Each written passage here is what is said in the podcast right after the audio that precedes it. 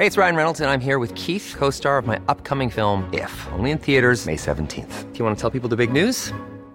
All right, I'll do. Sign up now and you'll get unlimited for $15 a month in six months of Paramount Plus Essential Plan on us. Mintmobile.com slash switch. Upfront payment of $45 equivalent to $15 per month. Unlimited over 40 gigabytes per month. Face lower speeds. Videos at 480p. Active Mint customers by 531.24 get six months of Paramount Plus Essential Plan. Auto renews after six months. Offer ends May 31st, 2024. Separate Paramount Plus registration required. Terms and conditions apply if rated PG. Heraldo Media Group presenta Sergio Sarmiento y Lupita Juárez. Información veraz y oportuna con un toque personal y humano. Por el Heraldo Radio, donde la H suena y ahora también se escucha.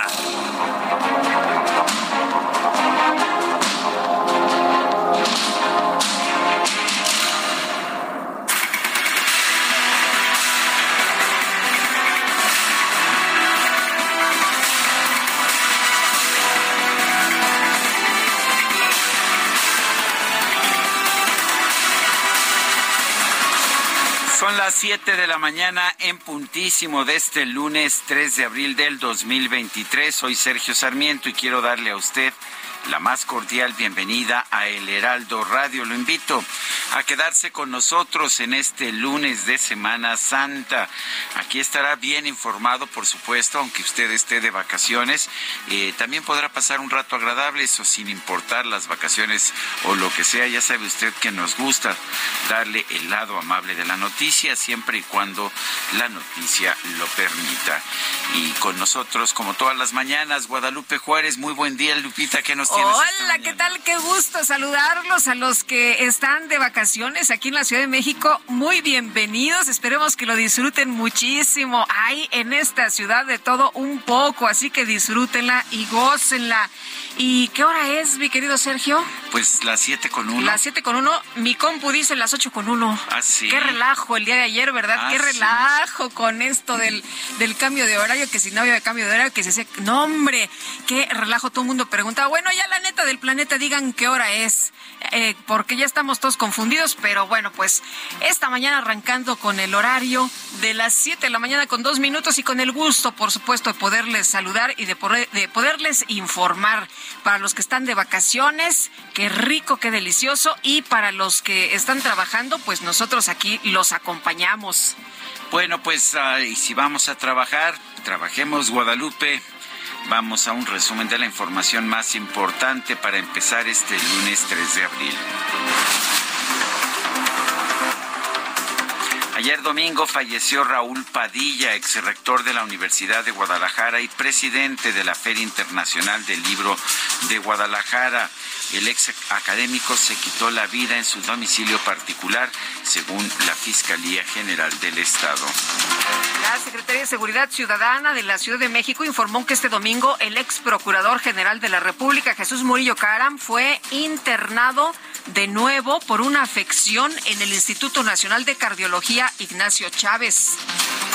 Comenzaron las campañas en el Estado de México y Coahuila, do- donde el 4 de junio se va a elegir al próximos, a los próximos gobernadores.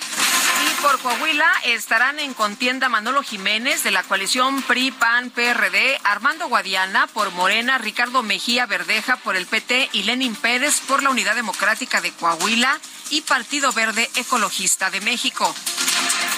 Y en el Estado de México compiten Delfina Gómez de la coalición Juntos Hacemos Historia, que integran Morena, el PT y el Partido Verde, y Alejandra del Moral por la coalición Va por el Estado de México, integrada por el PRI, el PAN, el PRD y Nueva Alianza. El secretario de Gobernación, Adán Augusto López, informó que Lorenzo Córdoba y Edmundo Jacobo Molina podrían ser sujetos de investigación por supuestas irregularidades en el. INE. martes se llevará a cabo un evento inédito porque nunca convocaban al cuerpo colegiado en pleno el Consejo Electoral, el Consejo General del INE es un cuerpo colegiado y sin embargo pareciera que solamente el presidente en ese momento, Lorenzo Córdoba, acompañado de su testaferro y eh, mozo de toque del mundo Jacobo, secretario ejecutivo, pues eh, eran los únicos que representaban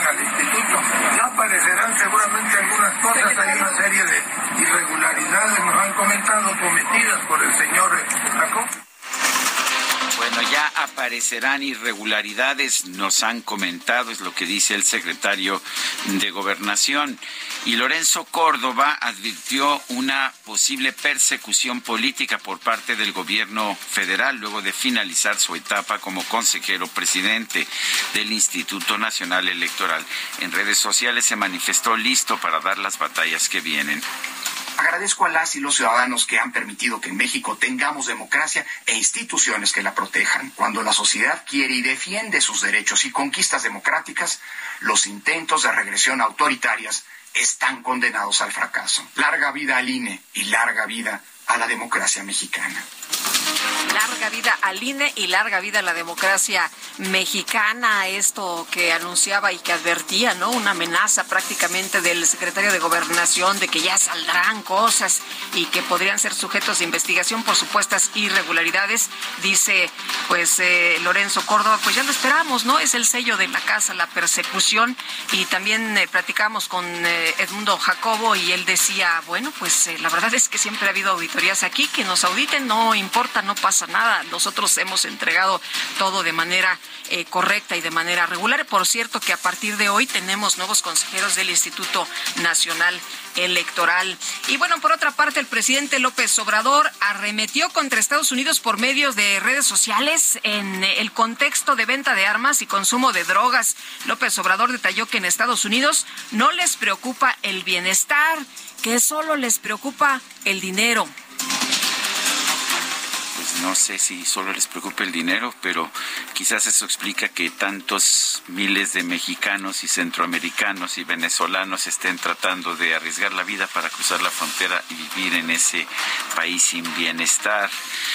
Un grupo de migrantes se manifestó en el marco de la visita del presidente Andrés Manuel López Obrador a Ciudad Juárez, Chihuahua, por la muerte de 39 migrantes el lunes pasado cuando se incendió un, pues una cárcel ilegal migratoria.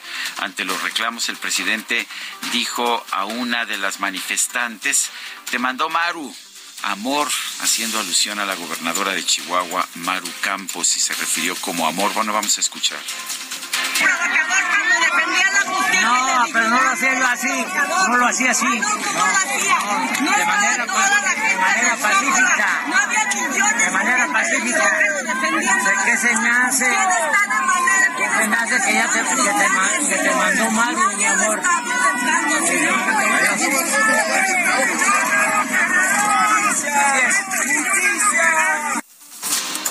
¿Qué se me hace que te mandó Maru, mi amor? Así se refirió a esta mujer que pues en posteriores entrevistas cuestionó no solamente el hecho del rechazo a la protesta, sino pues eh, ahora sí que la actitud machista del presidente de la República. Pues imagínate nada más cómo se dirige a ti el presidente de nuestro país y bueno, eso primero por una parte, Sergio, y por otra poniéndose al tú por tú, ¿no? El presidente de este país ahí discutiendo qué barbaridad, no, hombre. Bueno, por otra parte, hasta el momento 11 migrantes continúan hospitalizados. Los médicos reportan su situación como grave. Autoridades estatales continúan localizando a los familiares.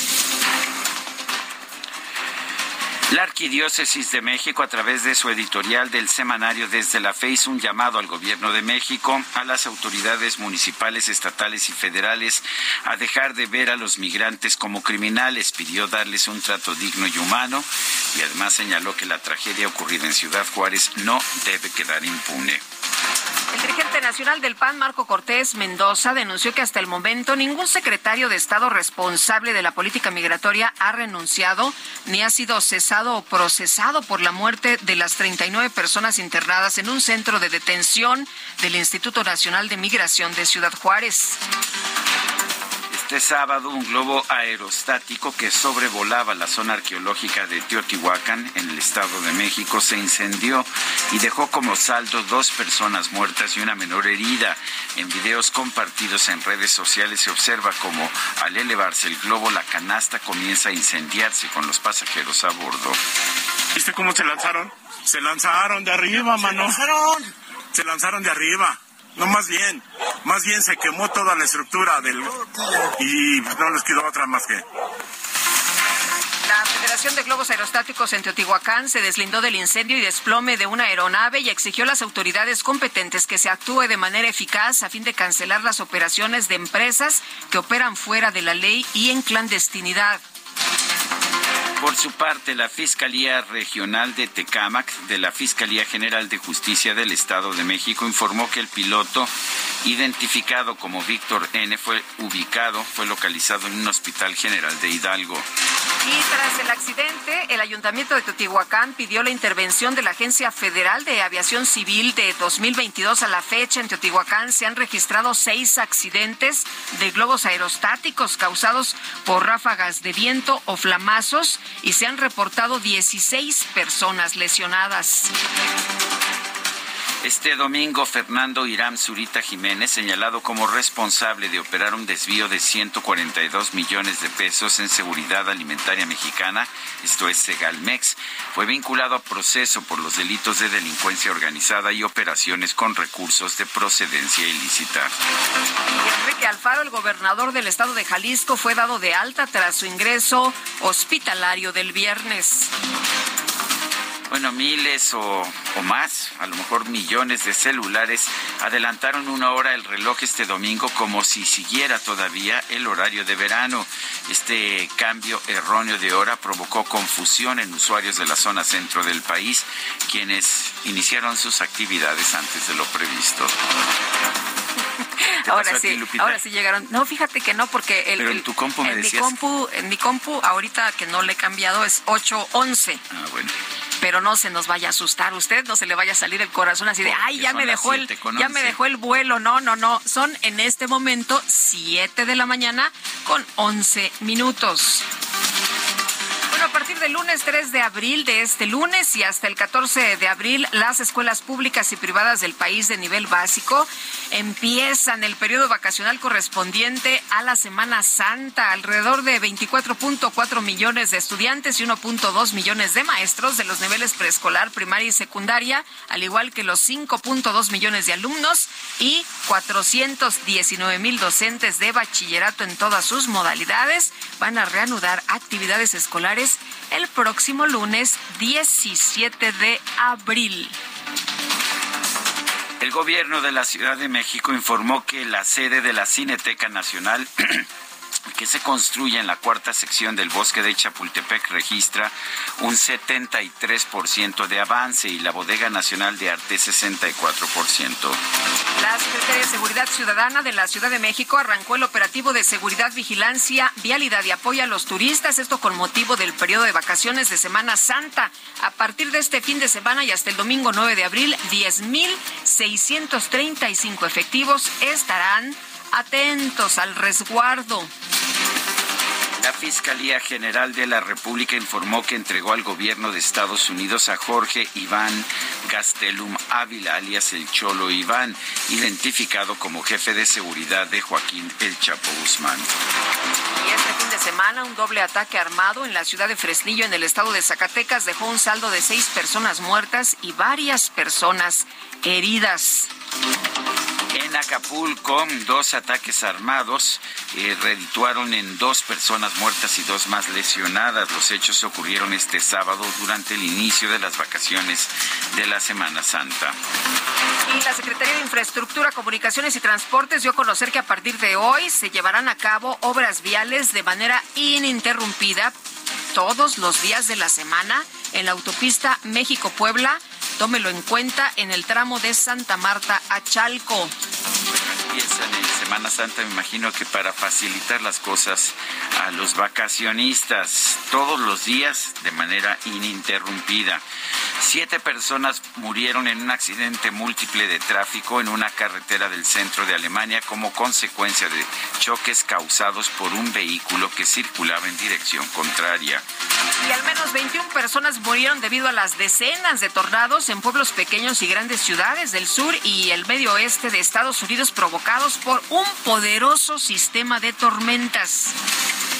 El Papa Francisco reapareció para presidir la misa del Domingo de Ramos en la Plaza de San Pedro un día después de salir del hospital. Se presentó ante miles de fieles y defendió a los abandonados del mundo actual.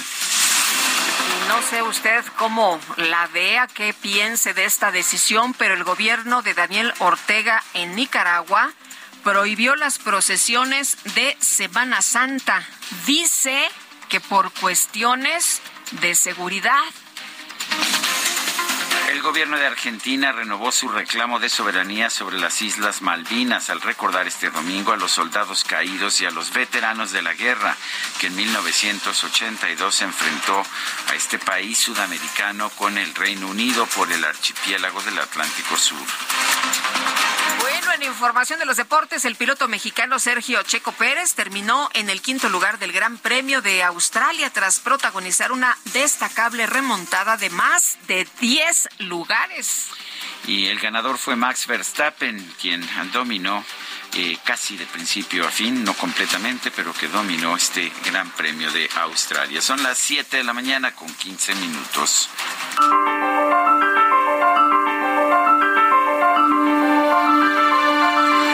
Y vamos a la frase del día. Vendrán tiempos de persecución política, algo típico de los gobiernos con rasgos autoritarios. Lorenzo Córdoba.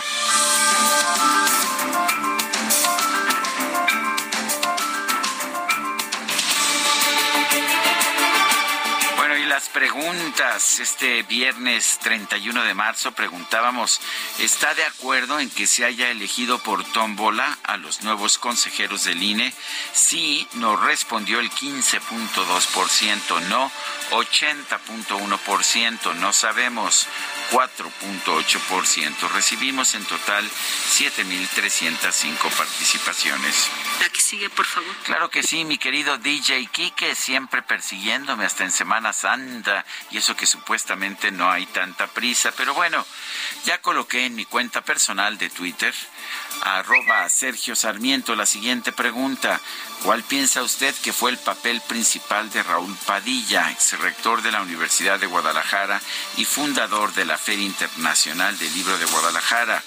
Promotor cultural nos responde el 55.2%, figura política 19%, no sé 25.8%. En 51 minutos hemos recibido 632 votos. Las destacadas de El Heraldo de México.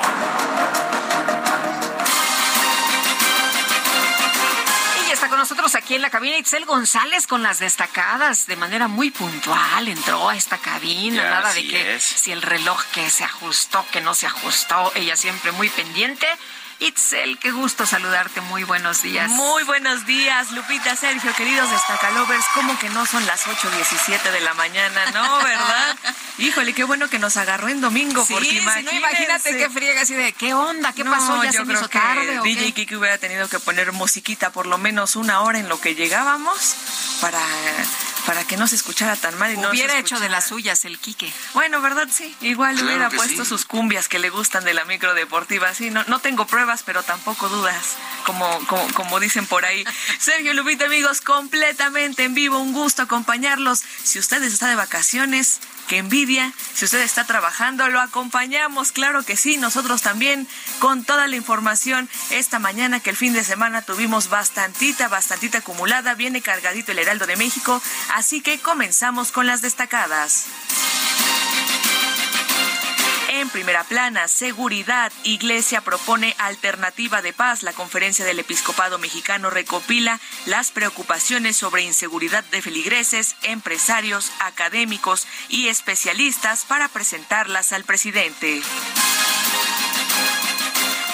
Ciro Murayama llegan con méritos, critica la designación por medio de tómbola, pero destaca la experiencia de los nuevos consejeros. Llegan al cargo sin padrinazgo y sin deberle nada a ningún partido.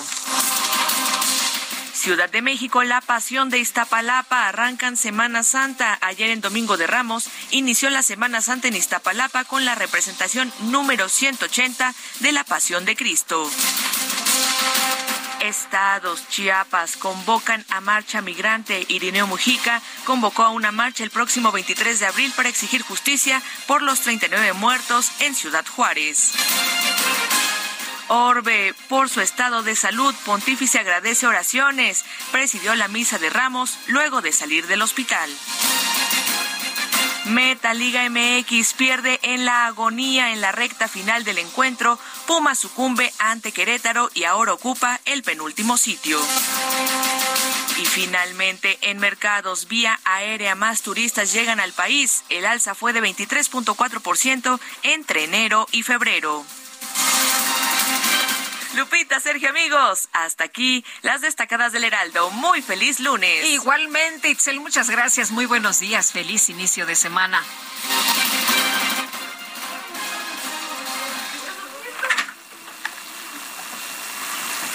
Son las 7 de la mañana con 20 minutos. Vamos, vamos a escuchar, si es que no se nos atora la máquina, vamos a escuchar esto. Ese modo de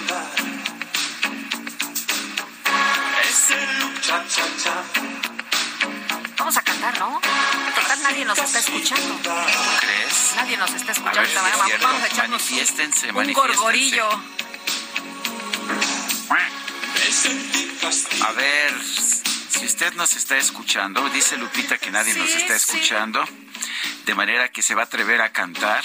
No es que tenga la mejor reputación por su entonación, pero bueno, este, si se quiere manifestar, lo puede hacer por WhatsApp al 55 2010 96 Y 47. otra encuesta, ¿qué tal canto? ¿Bien o mal? Uf. Bueno, yo me voy a abstener por este, para no generar agravios con mi compañera. Pero bueno, estamos escuchando a Miguel Bosé. Empezamos con esta que se llama Nena el día de hoy. Miguel Bosé cumple 67 años. Es todo un personaje, ¿eh? todo un personaje.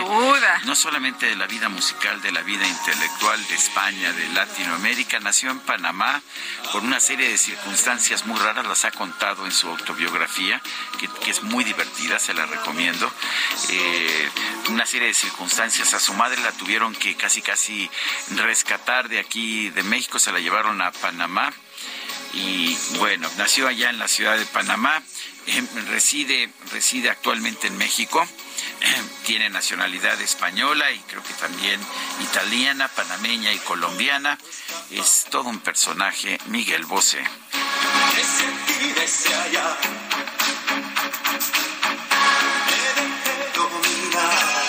Cierto que te escribió esta a ti, Guadalupe, nena? ¿Qué te parece? Me parece bien. Le quedó bien, ¿no? Le quedó bien, le quedó bonita. Llévenme compasión.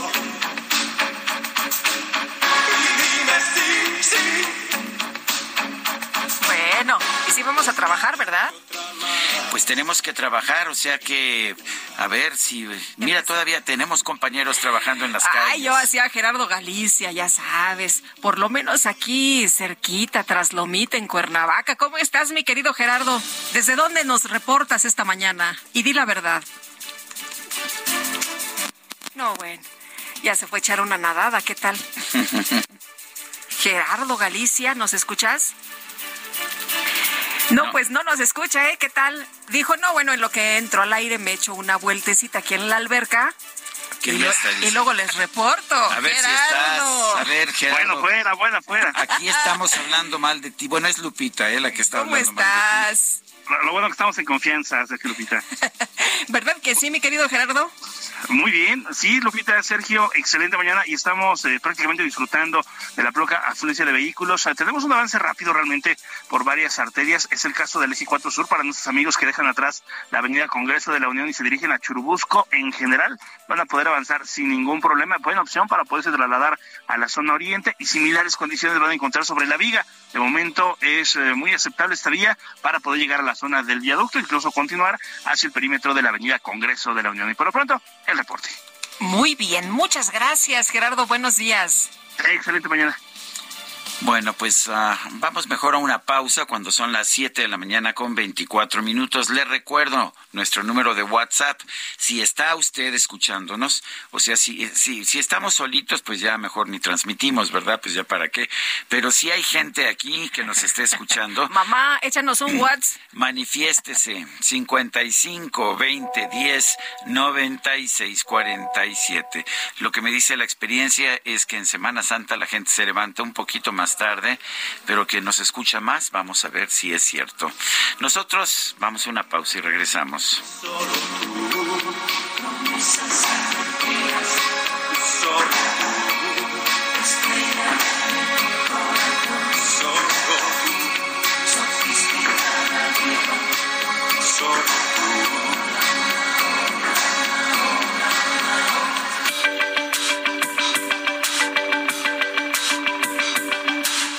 Sarmiento y Lupita Juárez quieren conocer tu opinión, tus comentarios o simplemente envía un saludo para ser más cálida esta mañana. Envía tus mensajes al WhatsApp 55 20 10 96 47.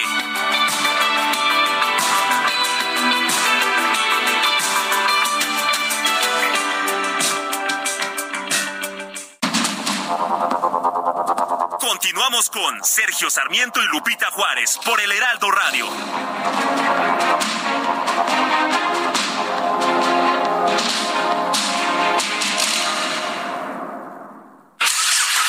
¿Viajas por carretera? Consulta la cuenta de Twitter Guardia Nacional Carreteras. En arroba gn-carreteras podrás revisar en tiempo real si hay accidentes o bloqueos, así como las condiciones del tránsito vehicular en las carreteras federales. Esta información evitará que te quedes atrapado y te ofrecerá posibles alternativas para completar tus viajes. Consulta arroba gn-carreteras y viaja seguro por las carreteras federales del país. Heraldo Media Group. El Día Mundial del Arco Iris se conmemora cada 3 de abril para resaltar el fenómeno natural que ocurre cuando los rayos solares atraviesan las gotas de la lluvia en un ángulo de 42 grados que da como resultado un halo de luz multicolor. El arco iris es el resultado de la descomposición de la luz solar debido a la refracción. Por eso mismo, cuando ocurre es normal observar en el cielo un halo de luz con forma de arco y con vistosos colores. Este espectáculo puede ser apreciado en todos los países del mundo y provoca una verdadera fascinación en el espectador.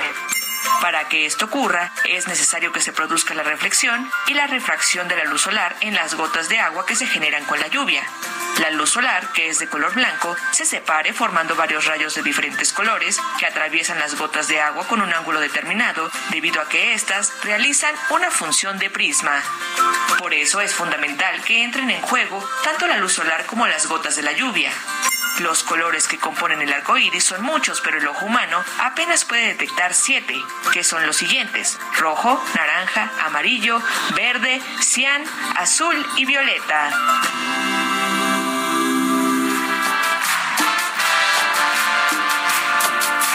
que es morir de amor, morir de amor por dentro, es quedarme sin tu luz, es perderte en un momento, ¿cómo puedo yo decirte que lo siento, que tu ausencia es mi dolor, que yo sin tu amor me muero, morir de amor despacio y en silencio sin saber si todo lo que he dado te llegó a tiempo. Bueno, yo sabía que íbamos a estar escuchando a Miguel Bosé con motivo de su cumple. Lo que no sabía es que Guadalupe iba a insistir en poner a sus ángeles azules. ¿Qué te parece esta Desde combinación? Iztapalapa hasta Benito Juárez. Bueno, Qué extraordinaria combinación, ¿eh? es morir de amor y efectivamente Miguel Bosé acompañado por Los Ángeles Azules.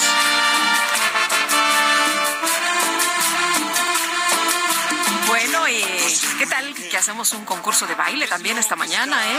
Pues hacemos un concurso de baile, lo que lo que usted diga, se- Ten- señorita. tenemos, tenemos de todo esta mañana. Oye, muchos saludos a José R. García que nos dice, aquí andamos escuchándolos, Rodolfo Gorrostieta, buenos días, jóvenes integrantes del dúo dinámico, excelente inicio de semana. A ver, que canten, que canten.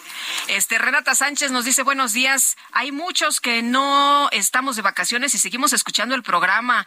Eh, Sergio Lupita, todo bien con el audio, Lupita Juárez cantando a todo pulmón, nena. Bueno, y también mensajes de mucha gente que se manifiesta. Dice Berta Pantoja, yo me manifiesto. Luis Veller desde San Diego se manifiesta también. Alfonso Cerveño, Cermeño dice, aquí estamos. Y de casualidad, ¿qué edad tenía Padilla? ¿Qué puesto ocupaba? Eh, tenía grandes problemas con el gobernador. No, bueno, a ver, tenía 68 años, pensaba yo 67, tenía 68. Eh, él nació en 54. Era presidente de la Feria Internacional del Libro de Guadalajara eh, fue, fue rector de la Universidad de Guadalajara y sí tenía diferencias muy serias precisamente con el rector de la Universidad de Guadalajara. Bueno, no, no, perdón, con el, no, tenía diferencias muy serias con, el, gobernador, de Jalisco, con Enrique Alfaro, sí. Bueno, y vamos a continuar con la información. Este sábado, un globo aerostático que sobrevolaba la zona arqueológica de Teotihuacán en el Estado de México se incendió y dejó como saldo dos personas muertas eh, muertas y una menor herida. Pero exactamente qué fue lo que ocurrió, Gerardo García, nos tienes todos los detalles, te escuchamos. Hola, ¿qué tal? Muy buenos días, Sergio y Lupita. Así es, se dio este siniestro luego de que este globo aerostático allá en Teotihuacán se incendiara y eh, precisamente ya ocurriera todo lo que eh, sabemos. Y ante esto, familiares de Viridiana Edgar y la adolescente Regina, la familia que sufrió este accidente en este globo aerostático el sábado exigieron justicia para el matrimonio que murió y la menor que está lesionada y es atendida en Toluca y pidieron pronta encuentren a los responsables de este percance que quedó grabado en el video. La mañana del sábado los pacientes provenientes de la Ciudad de México llegaron a los alrededores de la zona arqueológica de Teotihuacán donde pretendían celebrar el cumpleaños de la madre de familia Viviana que había celebrado cuatro días antes. El primo del matrimonio, Mario Sarmiento, explicó que las autoridades mexiquenses los contactaron para acudir a Toluca a ver a su sobrina Regina, quien presenta quemaduras de primero y segundo grado, también una luxación y también fractura de femur. También para comenzar los trámites para la entrega de los cuerpos de los esposos Viridiana y Edgar, a quienes calificó de personas trabajadoras, respetables, muy unidas a, su única hija y con quienes había quedado de verse la siguiente, el siguiente fin de semana. Exigió a las autoridades que hallen a los responsables de manejar el globo para saber si operaba de manera legal y las condiciones en las que estaba el globo. También pidió apoyo para su sobrina que quedó huérfana y tras pasar 24 horas de después de ese accidente en este globo aerostático en Teotihuacán eh, en un hospital de Hidalgo el piloto fue localizado y eh, está bajo custodia del personal de la Fiscalía General de Justicia del Estado de México. La dependencia confirmó que se ubicó a la persona involucrada en el siniestro en colaboración con la Procuraduría General de Justicia de Hidalgo. Destacó que se continúa con las investigaciones y se necesitará de colaboración de otras instancias por el tipo de peritaje. Además, la Fiscalía confirmó que el inmueble de la empresa que eh, rentó este globo aerostático también ya fue asegurada el, domingo y entonces están esperando todas estas diligencias también para determinar la responsabilidad del piloto de este artefacto porque también hay que precisar que está bajo custodia todavía no detenido porque no se ha liberado alguna orden de aprehensión en su contra. El reporte desde el Estado de México. Gerardo, muchas gracias. Muy buenos días. Buenos días. Bueno, pues la verdad es que muy difícil, muy difícil esta situación. Eh, digo, para, por supuesto, las víctimas y sus familiares, eh, pero pues eh, lleva también a una serie de, de reflexiones acerca de qué tan seguros son estos. ¿Cómo están operando, no? Sí, no sabemos. yo no sé ni siquiera quién sea la autoridad correspondiente, si es la, la Dirección de Aeronáutica Civil, pero en fin, ya iremos sabiendo poco a poco qué es lo que está pasando o quién es la autoridad y quién nos puede asegurar que si se toma un globo de estos o como estos también procedimientos para tirarse de paracaídas que también tienen lugar en distintos lugares de nuestro de nuestro país. No sé realmente si es si tengan algún tipo de certificación o haya alguna autoridad que verifique que los vuelos o que estos experimentos son sí, o, quienes van a, bordo eh, pues eh, Sergio este no saben reaccionar no tendrían que estar capacitados a lo mejor ante una situación de esta naturaleza no sabemos si llevaban a bordos extintores eh, no tenemos más información tendremos que conocer más sobre lo que ocurrió en este accidente. Bueno vamos con otros temas. Irineo Mújica activista y director de la organización Pueblos sin Fronteras convocó una marcha para el próximo 23 de abril con el fin de exigir justicia por los 39 muertos en el interior de la sede del Instituto Nacional de Migración en Ciudad Juárez, en Chihuahua. La caravana va a partir desde la ciudad de Tapachula, en la frontera sur de nuestro país, y a esta se está convocando organizaciones defensoras de derechos humanos y a familiares de víctimas, eh, de víctimas en manos de las autoridades migratorias. Se trata, se trata de personas que han perdido la vida por por políticas crueles, criminales y genocidas del gobierno mexicano o del gobierno de los Estados Unidos. Dice, dice, eh, pues, eh, dice esta persona, Irineo Mújica, que este año hemos retrasado el Via Crucis Migrante para esperar que las familias entierren a sus muertos y puedan acompañarnos para exigir justicia por el asesinato de sus seres queridos. Bueno, y migrantes escenificaron eh, un Via Crucis en el bordo del río Bravo en demanda de justicia por los hermanos fallecidos en un incendio en el eh, pues Instituto Nacional de Migración en esta estación provisional en esta cárcel. En realidad, hombres, mujeres y niños caminaron este domingo, algunos de ellos descalzos, a un lado de la línea fronteriza entre México y los Estados Unidos. Salieron del cruce del Boulevard Bernardo eh, Norzagaray y Calle Oro y algunos cargaron una cruz por turnos hasta llegar a la estación del Instituto Nacional de Migración en la calle General Rivas Guillén, donde el 27 de marzo pasado murieron 39 extranjeros. El Via Crucis, Ponte en mis zapatos, fue convocado por Carlos Mayorga, director del colectivo Ángeles Mensajeros y misionero del Templo Evangélico Salmo 100 de la ciudad de, Ciudad Juárez. El propósito de la escenificación fue mandar un mensaje a la comunidad en general.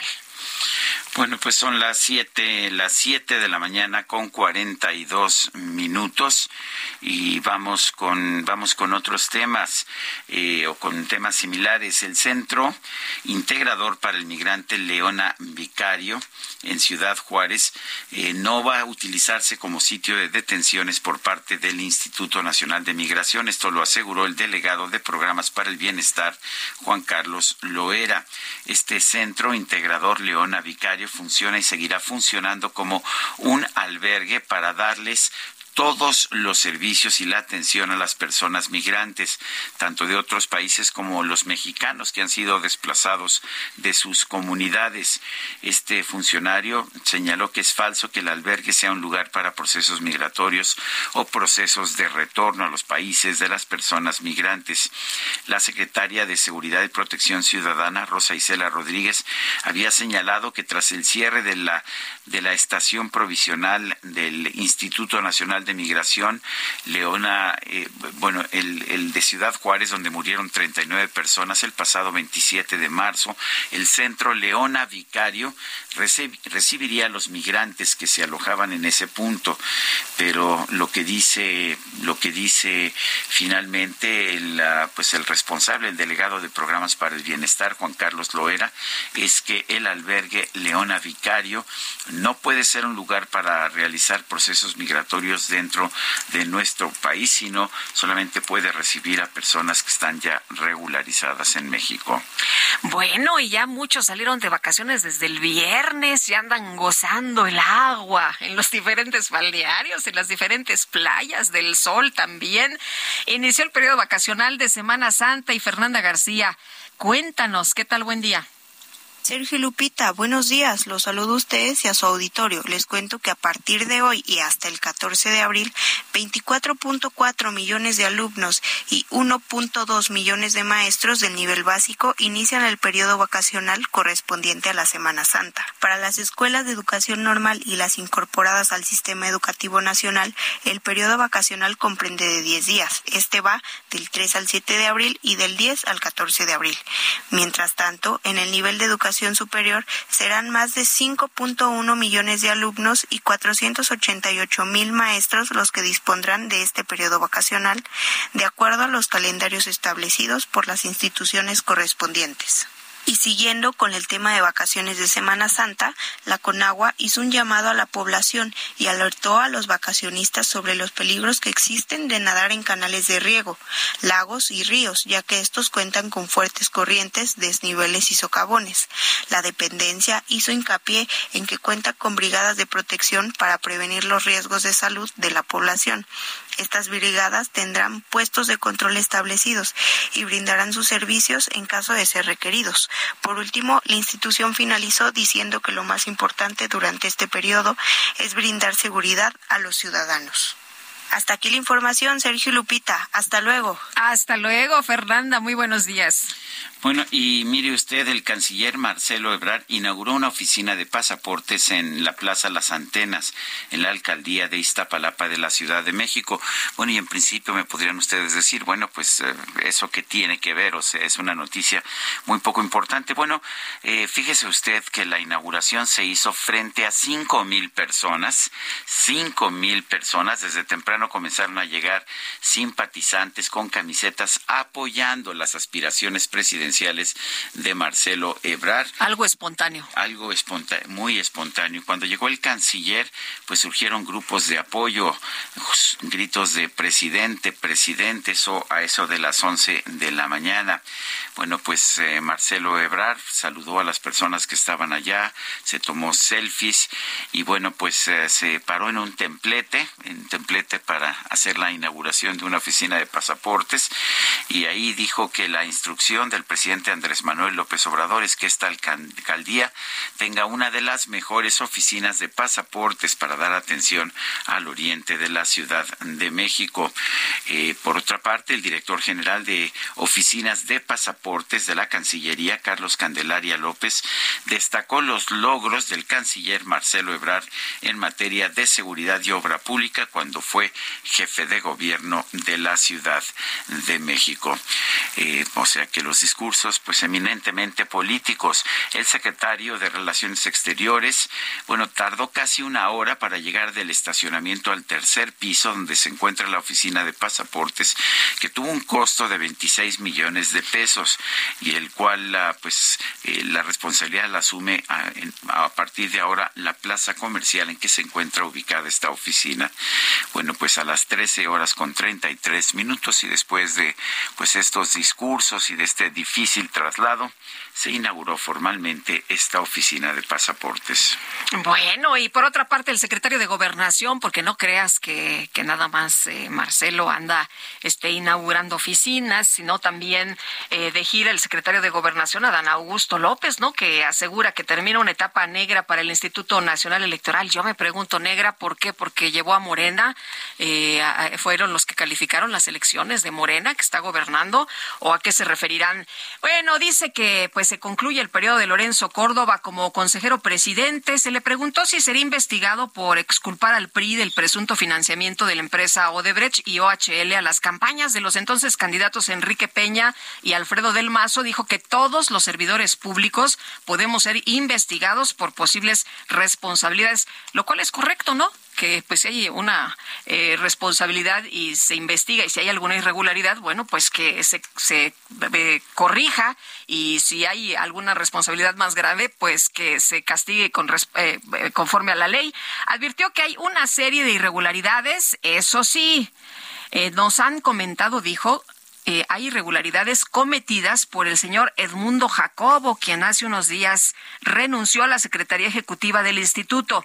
Momentos después de las declaraciones del secretario de Gobernación, en una entrevista, Lorenzo Córdoba respondió a través de su cuenta de Twitter, lo dicho, vendrán tiempos de persecución política algo típico de los gobiernos con rasgos autoritarios. Sin embargo, nos vamos del INE con la frente en alto, con el buen sabor de boca del deber cumplido y listos para dar las batallas que vienen.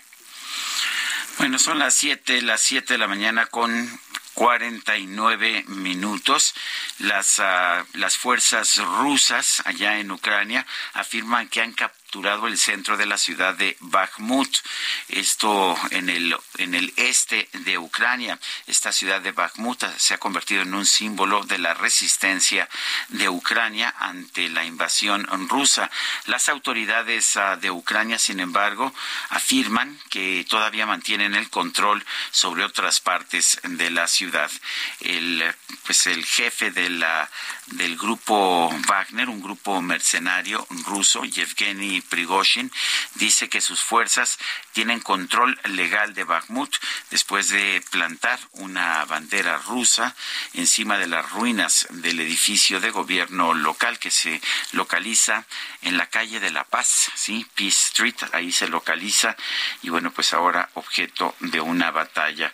Eh, según uh, Prigozhin, en un sentido legal, Bakhmut ha sido capturada. El enemigo se concentra en las áreas del oeste, es lo que dijo este jefe de las tropas mercenarias y tropas contratadas, eh, pues por una empresa privada, pero que pelean a favor de la causa rusa.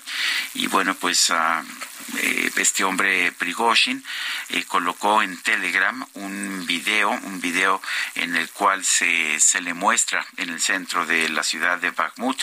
Sin embargo, eh, Prigozhin con frecuencia ha colocado, ha colocado o ha afirmado que ha tomado control de ciudades antes de que en realidad lo haya hecho.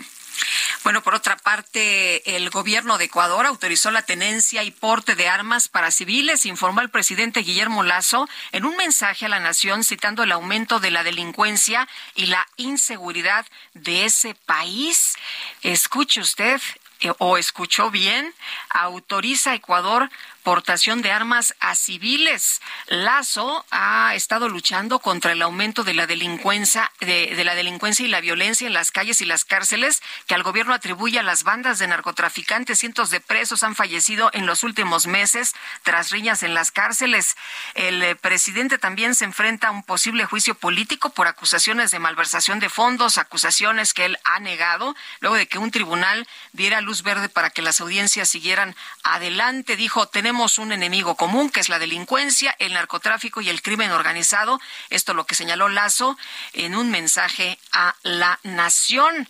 Dijo que van a combatirlos con estas medidas urgentes. Hemos modificado el decreto que permite la tenencia y el porte de armas. En términos generales, se autoriza la tenencia y porte de armas de uso civil para defensa personal, de acuerdo con los requisitos de ley y el reglamento, explicó sin dar más detalles.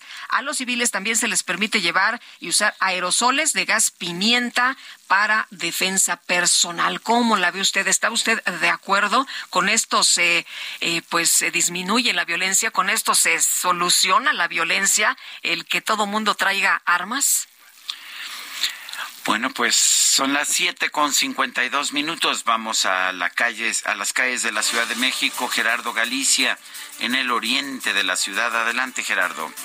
Así es, Sergio Lupita, excelente mañana. Seguimos con un buen avance en distintas arterias de la capital. Hemos eh, recorrido ya el eje 5 sur, dejamos atrás el periférico, estamos llegando a la zona de la avenida Canal de Rey Churubusco y hemos encontrado un avance realmente rápido. Fácilmente se puede alcanzar la velocidad máxima de 50 kilómetros por hora, solo no hay que abusar del acelerador. Hemos encontrado que hay automovilistas que no respetan la luz roja del semáforo, habrá que tener precaución en esa situación, pero en general el avance es eh, bastante rápido, muy ágil y estamos llegando ya a la avenida Canal de Apatlaco. En este caso sí encontramos algo de, de conflictos viales, justo llegando al circuito bicentenario, pero se debe únicamente a la operación de semáforos. Y por lo pronto, el reporte.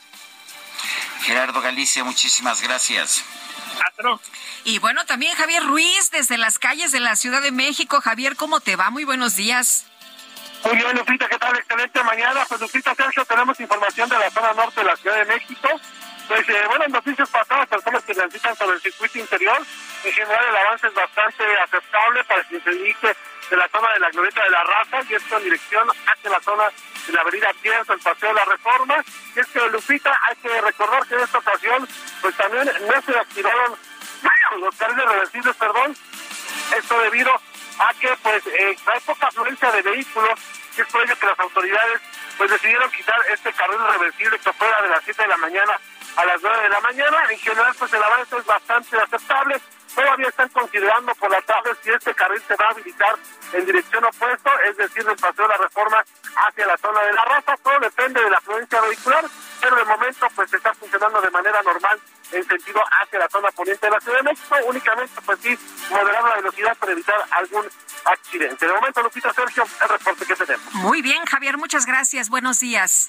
Estamos atentos todos los días. Hasta luego. 7 con 54, vamos a una pausa y regresamos. ¿Qué es lo que está pasando? Tengo seco el corazón y es de haber llorado tanto.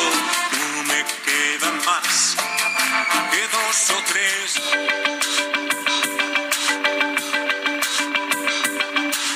Sergio Sarmiento y Lupita Juárez quieren conocer tu opinión, tus comentarios o simplemente envía un saludo para ser más cálida esta mañana.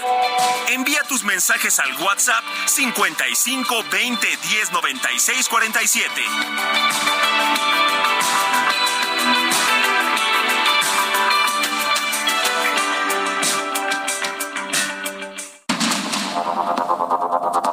Continuamos con Sergio Sarmiento y Lupita Juárez por el Heraldo Radio.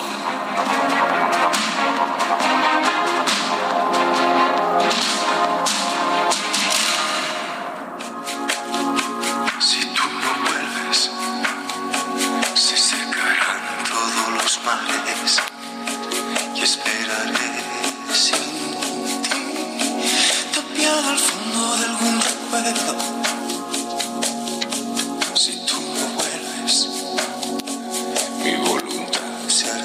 Pequeña, me quedaré aquí junto a mi perro espiando horizontes.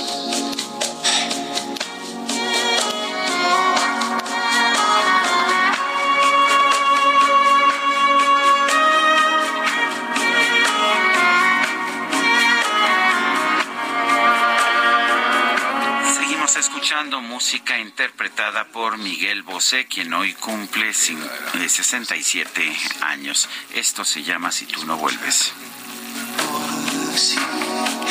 Algún latido le queda esta tierra era tan serena cuando me querías. Había un perfume Bueno, y tenemos mensajes de nuestro público. Nos dice Cecilia Flores. Buenos días, Sergio Lupita, el mejor dúo dinámico de la radio. Estamos, como siempre, disfrutando de su compañía y de la tranquilidad de la Ciudad de México. Felicitaciones por su excelente trabajo. Celia, te mandamos un fuerte abrazo. Muchas gracias. Carlos Cotero dice, aquí presente, se manifiesta, ¿eh? Escuchando al mejor dueto informativo. Venía manejando, por eso no, me- no me reporté antes. Haces muy bien, querido Carlos. Hay que estacionarse primero y luego ya mandar los mensajes. Te saludamos con mucho gusto. Un abrazo. Eh, dice Angélica, sí, que cante, Lupita. Quiero escucharla. Las personas felices cantan y ella tiene felicidad de sobra. Gracias, Angélica. ¿Qué te parece si un día te vienes para acá y echamos una canturreada? Bueno, y ya se manifestaron Rosario Sarmiento. Hola, eh, Rosario. Angie y Lucas. Angie, ¿cómo estás? bueno, ya se manifestaron que están escuchándonos, por supuesto. Son las 8 de la mañana con dos minutos. Este domingo fue encontrado sin vida Raúl Padilla, ex rector de la Universidad de Guadalajara y presidente de la Feria Internacional del Libro de Guadalajara. Mayeli Mariscal nos tiene la información. Adelante, Mayeli.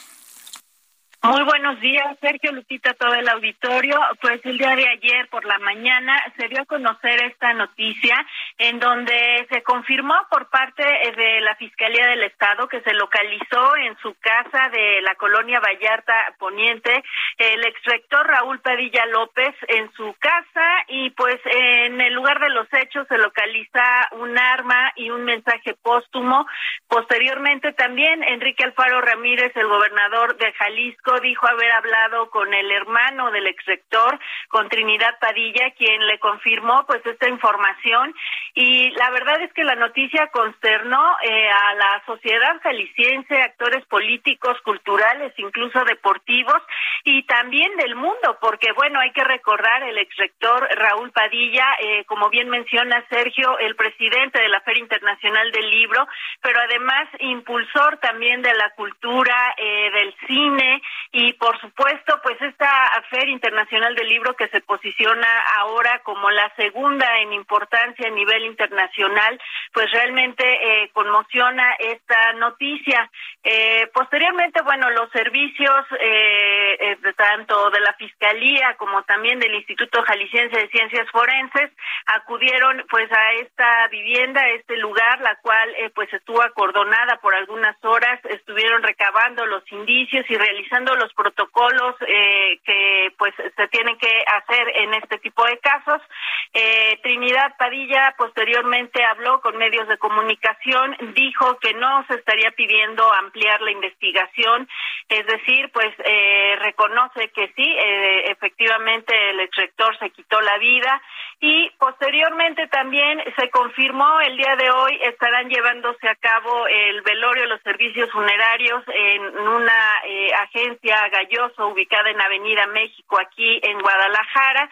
Y pues la verdad es que también las muestras para pues dar el último adiós y, y sobre todo el pésame expresarlo a los familiares y amigos a través de las redes sociales se hizo presente, insisto, actores políticos, actores culturales, incluso el cineasta eh, Guillermo del Toro desde Escocia a través de sus redes sociales emitió un mensaje en el cual pues reconoció precisamente el impulso al cine que llevó eh, a cabo en vida Raúl Padilla.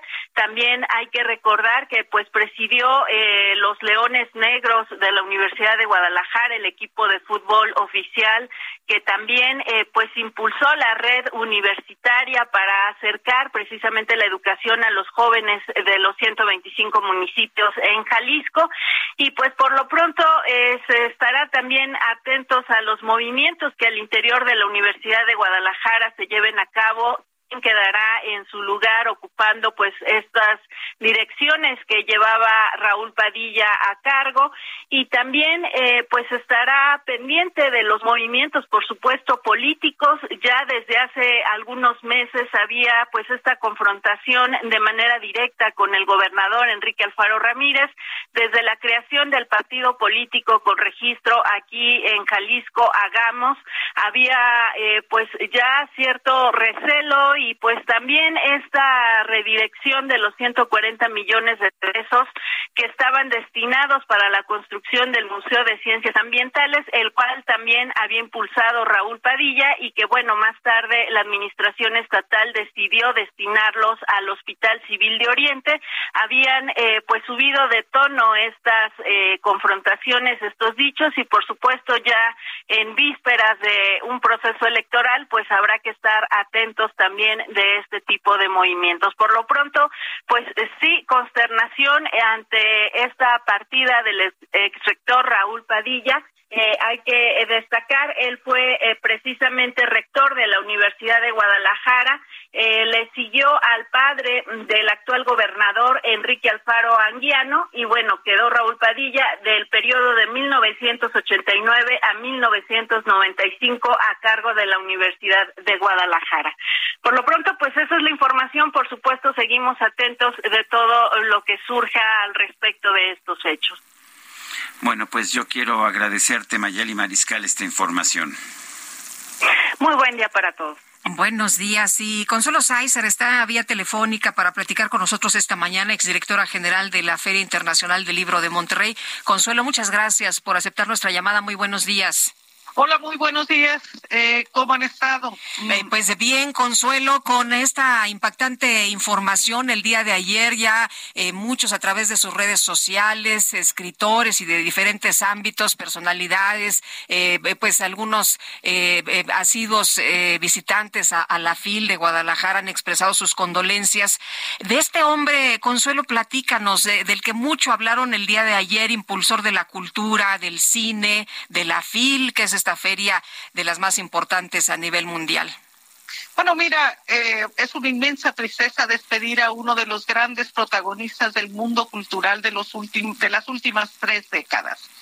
Estamos eh, despidiendo a un eh, caudillo cultural en el sentido amplio que Enrique Krause le dio al término con, en su tesis de doctorado que luego transforma en libro.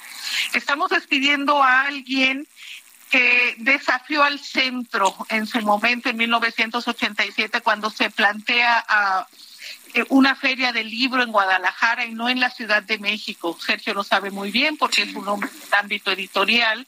En esa, a finales de la década de los ochentas, la composición de la facturación de las editoriales en México era más o menos del 65% en la Ciudad de México y el resto en el país. Es decir, es alguien que inicia con ese proyecto una gran descentralización del negocio editorial a nivel, eh, a nivel de nuestro país. Pero también es alguien que es capaz de imaginar y de llevar a cabo el proyecto internacional eh, más importante que ha tenido el país en términos culturales. La Feria del Libro de Guadalajara, como bien lo decían, es, eh, está considerada una de las dos más importantes. Hay incluso una disputa por saber que un, un, un gran, eh, digamos, eh, una gran confrontación por saber cuál es la más importante, porque son dos ferias con vocaciones muy diferentes. Guadalajara tiene unos ámbitos que incluso Frankfurt, que podría ser considerada la primera, no tiene. Aquí hay conciertos, hay presentaciones de libro, una barbaridad de entrega de, premios, eh, los, eh, las presentaciones, los encuentros de, profesionales, de agentes literarios, los intercambios de negocios, las visitas de los bibliotecarios, las adquisiciones de todos los libros. Y quisiera destacar finalmente una tercera cosa que me parece también eh, muy, muy relevante. Lo que hace Raúl Padilla cuando crea esta feria es ampliar el horizonte del mundo de los negocios del libro en nuestra en nuestro idioma, pero luego también se vuelve una cita ineludible para todos eh, todos los personajes, todos los miembros de la cadena productiva del libro. Es decir, estamos frente a, un, a un momento eh, muy importante en términos de conclusión de una era dorada para la promoción y el negocio del mundo editorial. en los últimos años, el presidente de la República, Andrés Manuel López Obrador, cuestionó a Raúl Padilla y dijo que era un cacique conservador. Era, conservador porque no es la impresión que yo tenía. Mira, como todos los hombres públicos, Sergio, y más en el mundo de la cultura, de, la inteligencia, de la academia, hay eh, sombras y luces. Por supuesto, todos los, eh, los que habitamos, digamos, la plaza pública siempre estamos sujetos a, a, ser increpados y a tener reconocimiento. personalmente creo que Raúl era un hombre eh, muy abierto, un hombre, digo, lo pude tratar, yo fui a la primera feria, era directora general de Editorial Yus en 1987 y estuve en la última, la última vez que lo vi fue cenando en su casa eh, con, con hombres y mujeres muy inteligentes y muy críticos. Eh, te digo, asistí como, como directiva de un editorial y la última vez fui como directora de una feria de libro y en medio de eso fui como directora general del Fondo de Cultura Económica y como presidenta de Conaculta. Me tocó asistir desde la apertura de la primera edición hasta inaugurar la feria en algún momento. Mi impresión sobre, sobre Raúl es que era un hombre muy dispuesto al diálogo, un hombre que eh, escuchaba razones y que atendía, digamos, peticiones eh, razonables, eh, que se llegaba a acuerdos con él. En muchas ocasiones, yo recuerdo la primera entrevista que tuvimos cuando yo era directora del Fondo de Cultura Económica, le dije que yo tenía un enorme compromiso con mi género y con mi generación y que me proponía de alguna manera impulsar esa agenda por supuesto lo recibió muy bien. Creo que era un hombre que, priorizaba el diálogo, un hombre que eh, estaba dispuesto a abrir, digamos, al mundo las ideas y, y la prueba mayor está en que la feria se convirtió en el epicentro del diálogo, del encuentro, de, de momentos absolutamente conmovedores e insólitos. Recordarás cuando llega Salman Rushdie en 1995 cuando lo acaban de amenazar de muerte, acabamos de ver lo que acaba de pasar, incluso está anunciado para, para, la edición de este año, y en ese momento supe que la feria tenía ya, digamos, un anclaje social y un protagonismo intelectual eh, irrebatibles eh, eh, si podía convocar a un hombre como Rossi que, que se encontraba amenazado y que prácticamente no salía de su casa. Eh, Consuelo, pues esta, esta FIL donde confluyen todas las ideas y muchas ideologías y que no está dedicada o destinada ¿no? a, a algo o a alguien.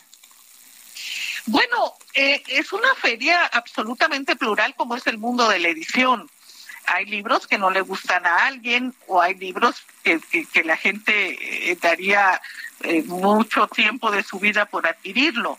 Era una feria, eh, es, una feria plural, es una feria que, que, fue precisamente parte de su éxito, este arco amplio de encuentros y de diálogos. Y creo que esa es, digamos, el, la, una de las grandes herencias intelectuales de Raúl Padilla.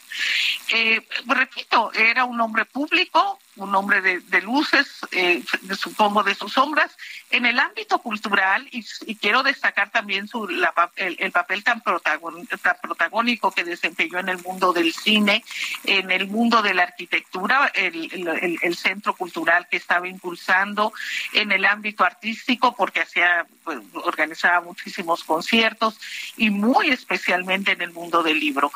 No exagero al afirmar que Raúl Padilla marca un, punto de inflexión en el crecimiento del mundo de la edición a nivel internacional y que eh, eh, su partida no solo está siendo eh, analizada, no solo está siendo eh, eh, eh, recibida con grandes lamentos y con una inmensa tristeza en México, sino en todo el mundo, en España, en Argentina, en Colombia. Quiero decirles que yo desde ayer he recibido muchísimas llamadas porque todos nos percatamos de las grandes aportaciones que hizo y del inmenso hueco en el liderazgo cultural que deja en el mundo del libro en español. Consuelo, muchas gracias por platicar con nosotros esta mañana. Te mandamos un fuerte abrazo. Eh, incluso en estas circunstancias tan tristes, me da mucho gusto saludarlos a ustedes y a su auditorio entre los que me cuento fervorosamente. Gracias, Consuelo. Gracias. Hasta luego. Hasta luego. Y vámonos al clima. El pronóstico del tiempo con Sergio Sarmiento y Lupita Juárez.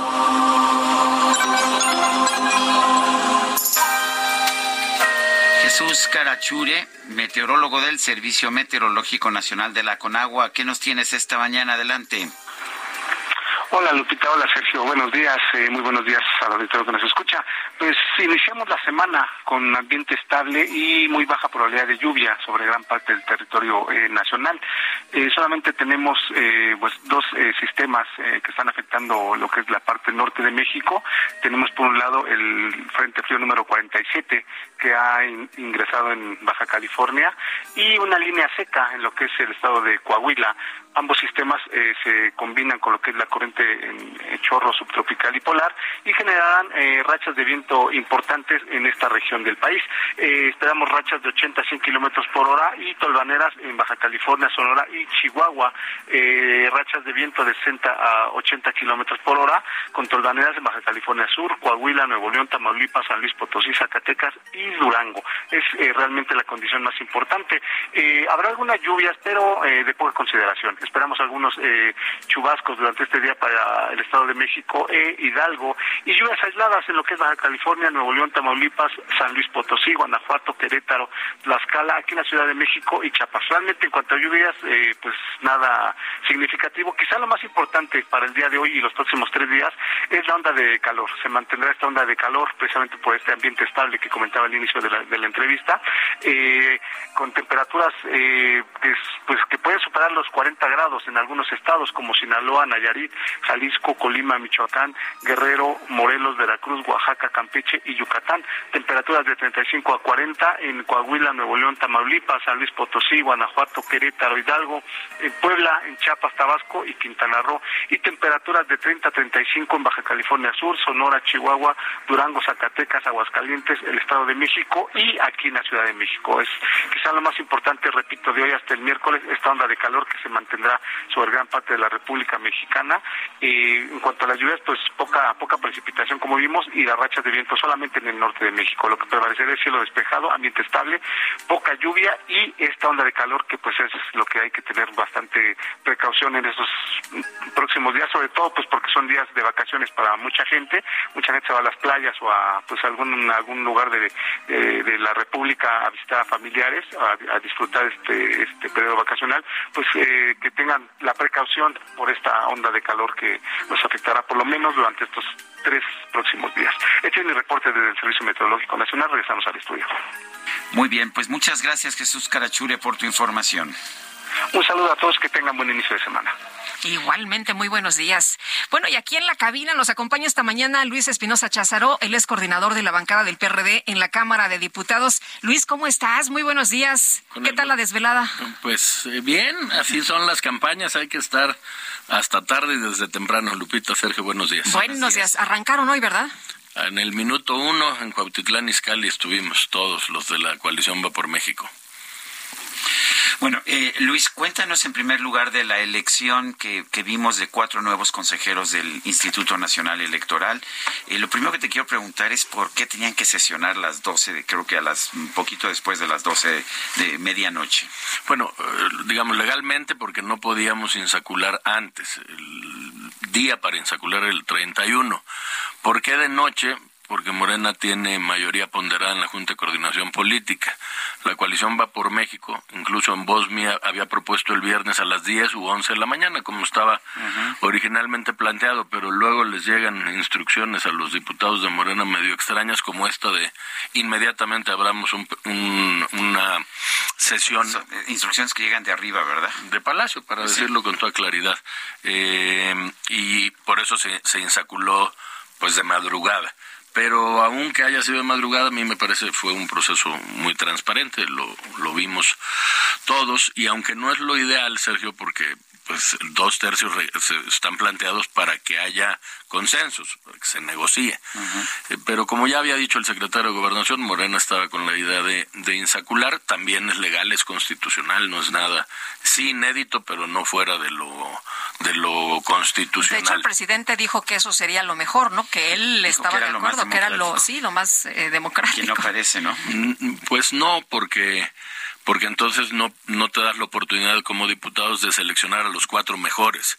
Y cuando digo los mejores no me refiero solo a imparcialidad, me refiero también a capacidad. Organizar la elección más grande de este país no es una cuestión de buena voluntad, ahí hay perfiles que tienen experiencia, hay que decirlo también con, claridad, y yo en la tribuna lo dije y lo repito aquí en, tu en su espacio, y yo no desacredito per se a, los personajes ni el procedimiento. O sea, ni siquiera Guadalupe Tadei, la nueva presidenta, sabemos que, que tiene una familia con, pues, con muchos integrantes en gobiernos morenistas, pero pues fue presidenta de, fue presidenta del Instituto Electoral de Sonora, y lo que yo vi es que no hizo mal trabajo, ¿no? Creo, porque como recordará el auditorio, Jesús Zambrano también es de Sonora, que, que, tiene una trayectoria previa a que sus familiares tuvieran ciertos encargos con Morena. Tiene experiencia y le tocará a ella demostrar ahora esta imparcialidad. No podemos prejuzgar, van a comenzar, van comenzando y tiene una gran responsabilidad porque es, como ha habido señalamientos, pues tendrá no solo ella, los cuatro integrantes y los que se quedan en el instituto, mantener la autonomía del INE que tanto nos costó a los mexicanos. Eh, Luis, eh, todo mundo está hablando de si dar el beneficio de, la duda. ¿Tú cómo ves? ¿Quedaron empatados? ¿Quedaron dos a dos? Eh, ¿Está cargado? este ¿O hay que darles chance a que demuestren con su trabajo eh, si, si van a hacer una pues buena acción INE? Yo, más que el beneficio la duda, eh, haría una exigencia, no solo del PRD ni de todos los partidos políticos.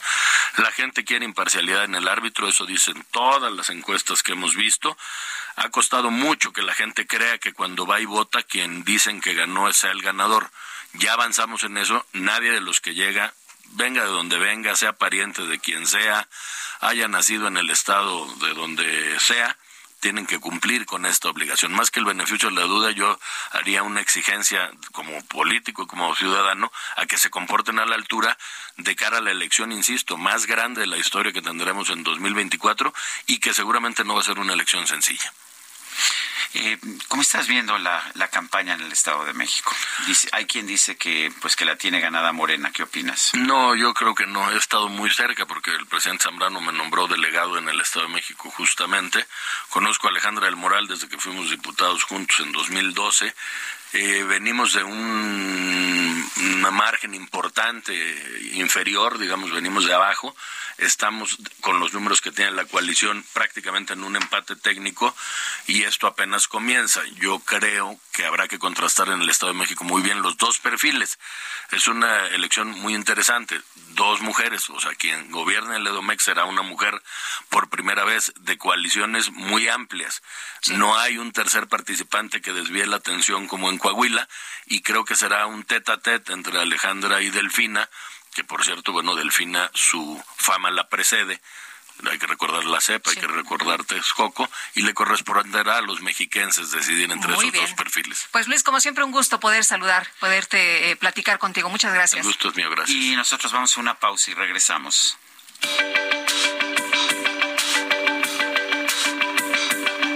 Sergio Sarmiento y Lupita Juárez quieren conocer tu opinión, tus comentarios o simplemente envía un saludo para hacer más cálida esta mañana. Envía tus mensajes al WhatsApp 55 20 10 96 47.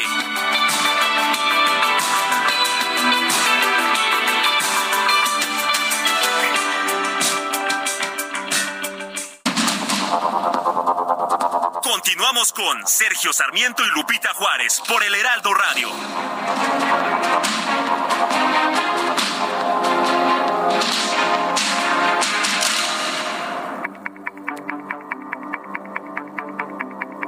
Jaque Mate con Sergio Sarmiento.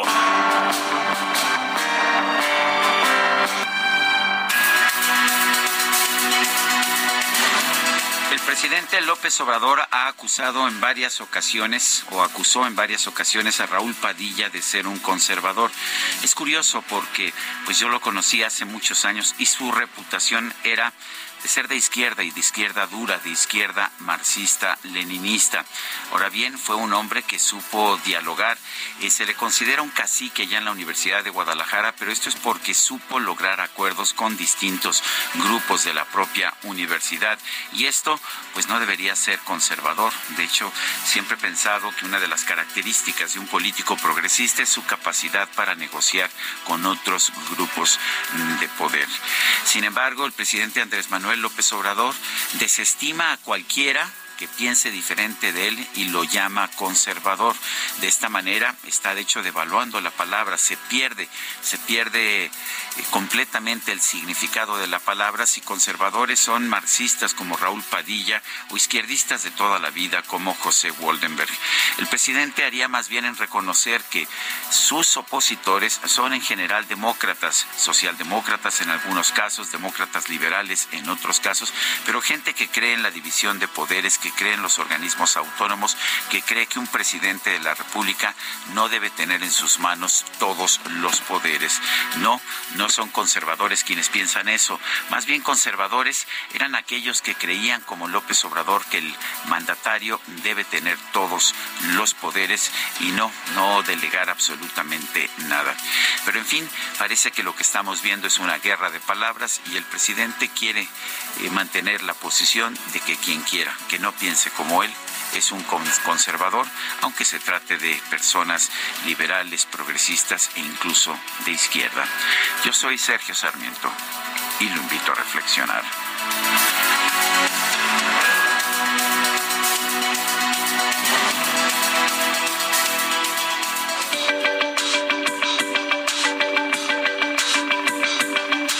Sergio Sarmiento, tu opinión es importante. Escríbele a Twitter en arroba Sergio Sarmiento.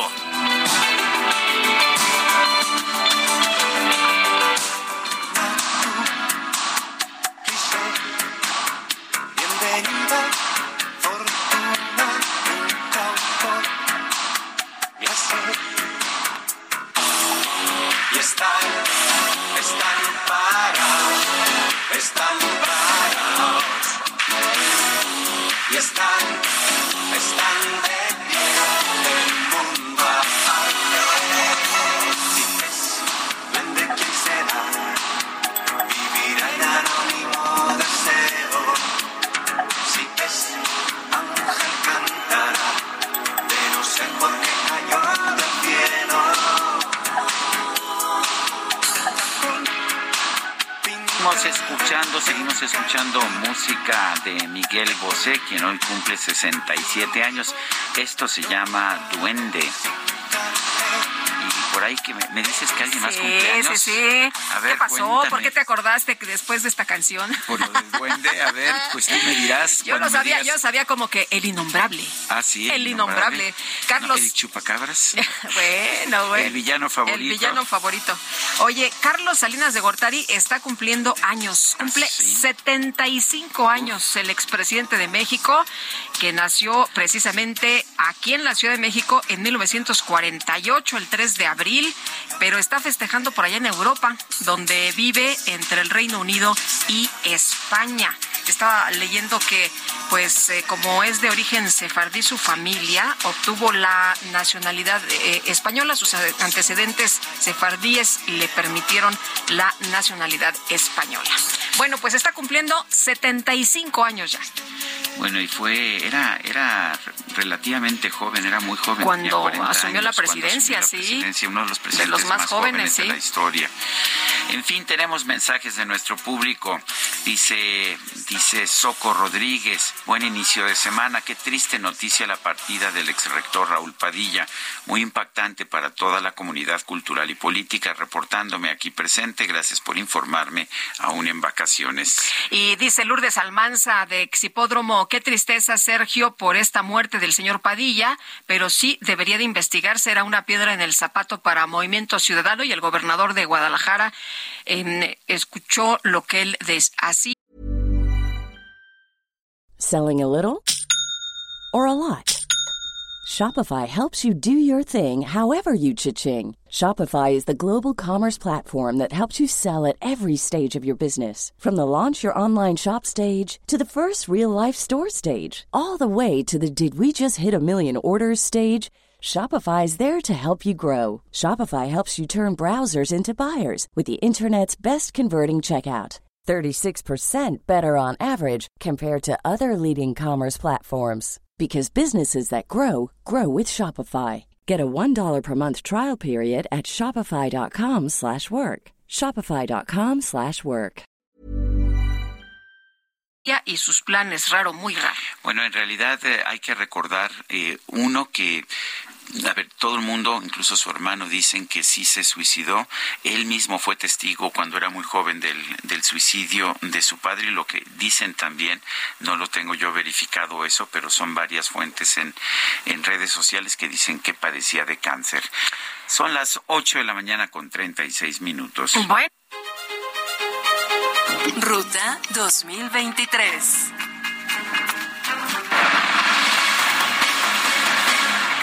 Empiezan, como dicen, arrancan las campañas electorales para las elecciones ordinarias del 4 de junio, este domingo en el estado de Coahuila y en el estado de México. Mario Delgado, dirigente nacional de Morena, ¿cómo te va? Muy buenos días. Hola Lupita, ¿cómo estás? Muy buen día. Bien, oye, pues cuéntame, eh, ¿a ti cómo te va? ¿Cómo estás? ¿Cómo, este, no has dormido nada, no? no? No has dormido nada, ¿no? Tuvimos una caminata muy bonita, muy emotiva. Eh, anoche, a partir de las 12 de la noche con un minuto. Arrancamos en el Estado de México una caminata. Fue un evento muy, muy emotivo, mucha gente está eh, ya con las ganas de, empezar y, y nos fue bien anoche con la maestra Delfina. Partimos muy bien, con una ventaja muy sólida que se ha mantenido pues desde el inicio de la pre-campaña, no se movió, estamos en 20 puntos en promedio de ventaja, lo cual es pues es un buen inicio. No vamos a confiarnos, por supuesto. Vamos a hacer un gran esfuerzo de organización para que esta ventaja se mantenga hasta el final. Y un día antes arrancamos en Coahuila, en Saltillo, eh, Guadiana también, con un evento eh, muy bueno. Él desde el primer minuto lanzando propuestas para eh, los jóvenes y también con una buena perspectiva. Ahí estamos, prácticamente estamos saliendo empatados con el PRI PAN PRD, Morena solo porque vamos divididos ahí, no se logró la alianza con el PT ni con el Verde y eh, nuestra proyección ahí es que el 80% de la gente quiere cambio. Entonces, en la medida en que se vea que la única posibilidad de cambio está con Guadiana, ahí tomaremos la ventaja que nos dé el triunfo. El, entiendo, entiendo quizás la eh, pues la, la, posición del ex subsecretario de Seguridad Mejía Verdeja, eh, pero lo que sorprende es que, que, ella, que, que, tenga el respaldo del partido El Trabajo, que tenga el respaldo de un partido que pues que siempre ha estado con, con la cuarta transformación y que siempre ha sido aliado de Morena. ¿Por, ¿por qué esta diferencia? Pues no lo sé, Sergio.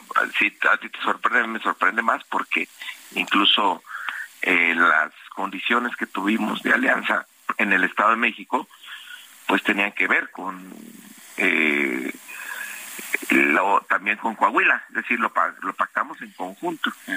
Y pues de repente se nos zafaron y presentaron a, a Ricardo eh, Mejía, que pues ya está, las encuestas, las encuestas, el movimiento es muy fuerte, Sergio, más que cualquier persona. Y lo que demuestran las encuestas es que pues si hubiéramos sido una alianza, en estos momentos ya traeríamos una ventaja de arriba de 10 puntos. Pero bueno, vamos a batallar incluso contra eso y estamos seguros que, que nos va bien. Eh, Mario, decías que eh, no se van a confiar. Hay quien dice que ya tienen pues eh, la gubernatura en, en, la bolsa, pero también del otro lado dicen, oye, pues apenas vamos empezando, ¿no?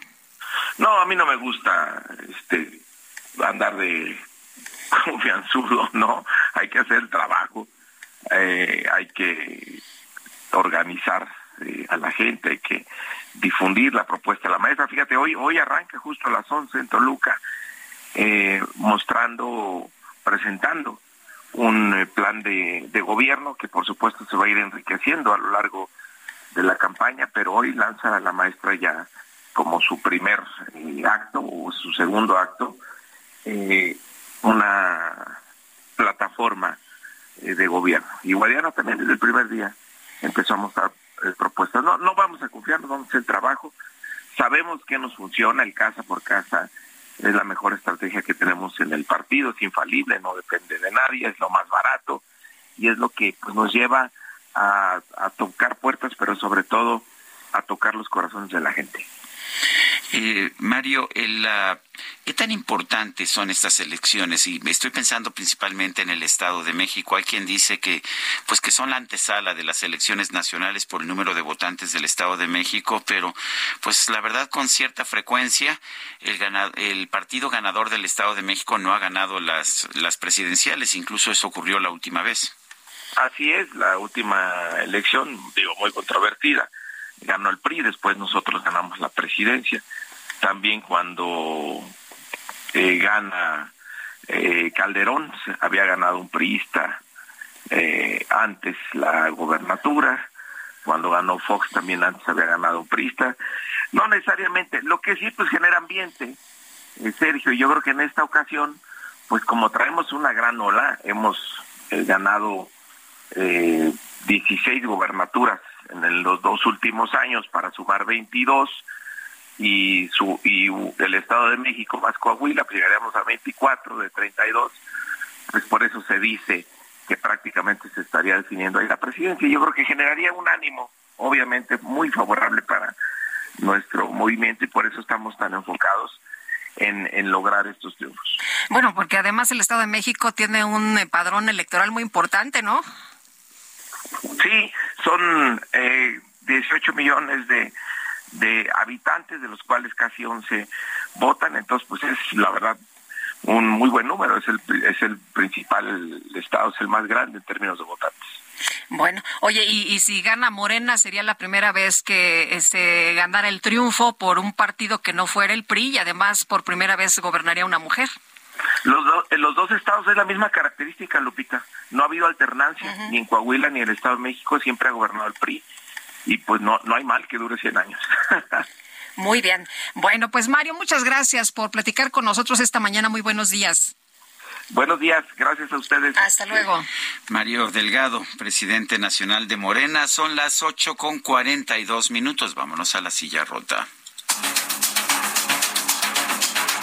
Los especiales de la silla rota. Jorge Ramos, periodista de la silla rota, ¿qué tenemos esta mañana? Cuéntanos. ¿Qué tal, Sergio? Muy buenos días, Lupita, auditorio.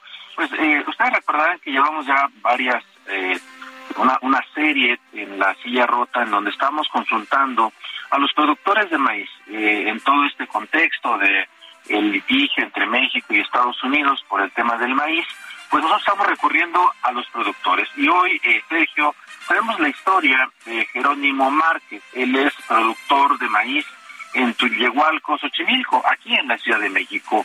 Y fíjate que él nos dice, Sergio, que pues dice que eh, que ellos son productores de muy pocos recursos, de escasos recursos, y que los grandes, los que usan algún tipo pues de, de, químicos para mejorar sus producciones, pues son quienes venden más barato y eso evidentemente pues les, les pega a estos eh, pequeños productores, como es el caso, insisto, de Jerónimo Márquez, aquí, aquí en la Ciudad de México. Así que los invitamos a que continúen esta saga que traemos en la silla rota de los productores de maíz y el impacto que está teniendo en ellos, más allá del litigio con Estados Unidos, el día a día, Sergio.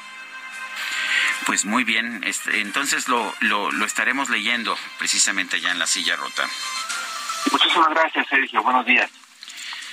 Bueno, pues son las 8.44. Eh, Vamos a, platicar, Sergio, y nos da muchísimo gusto esta mañana enviarle un abrazo a Jorge Fernández, escritor e historiador, que nos está presentando. Jorge, eh, Fernández. Eh, sí. F. Hernández. Sí, ah, sí, ah, sí. Es que, es que como, como la H es muda. sí, que, que nos da muchísimo gusto saludarte, Jorge, con esta nueva novela que se llama Cochabamba. Cuéntanos cómo nace esta historia. ¿Cómo te llega? Hombre, yo también estoy muy agradecido de escuchar sus voces y de hacerme sentir que estoy en México y hasta hambre me dio. Bueno, Cochabamba ya salió en México y espero que tengan sus, ejemplares. Aquí los tenemos, para ir aquí pronto y firmarlos.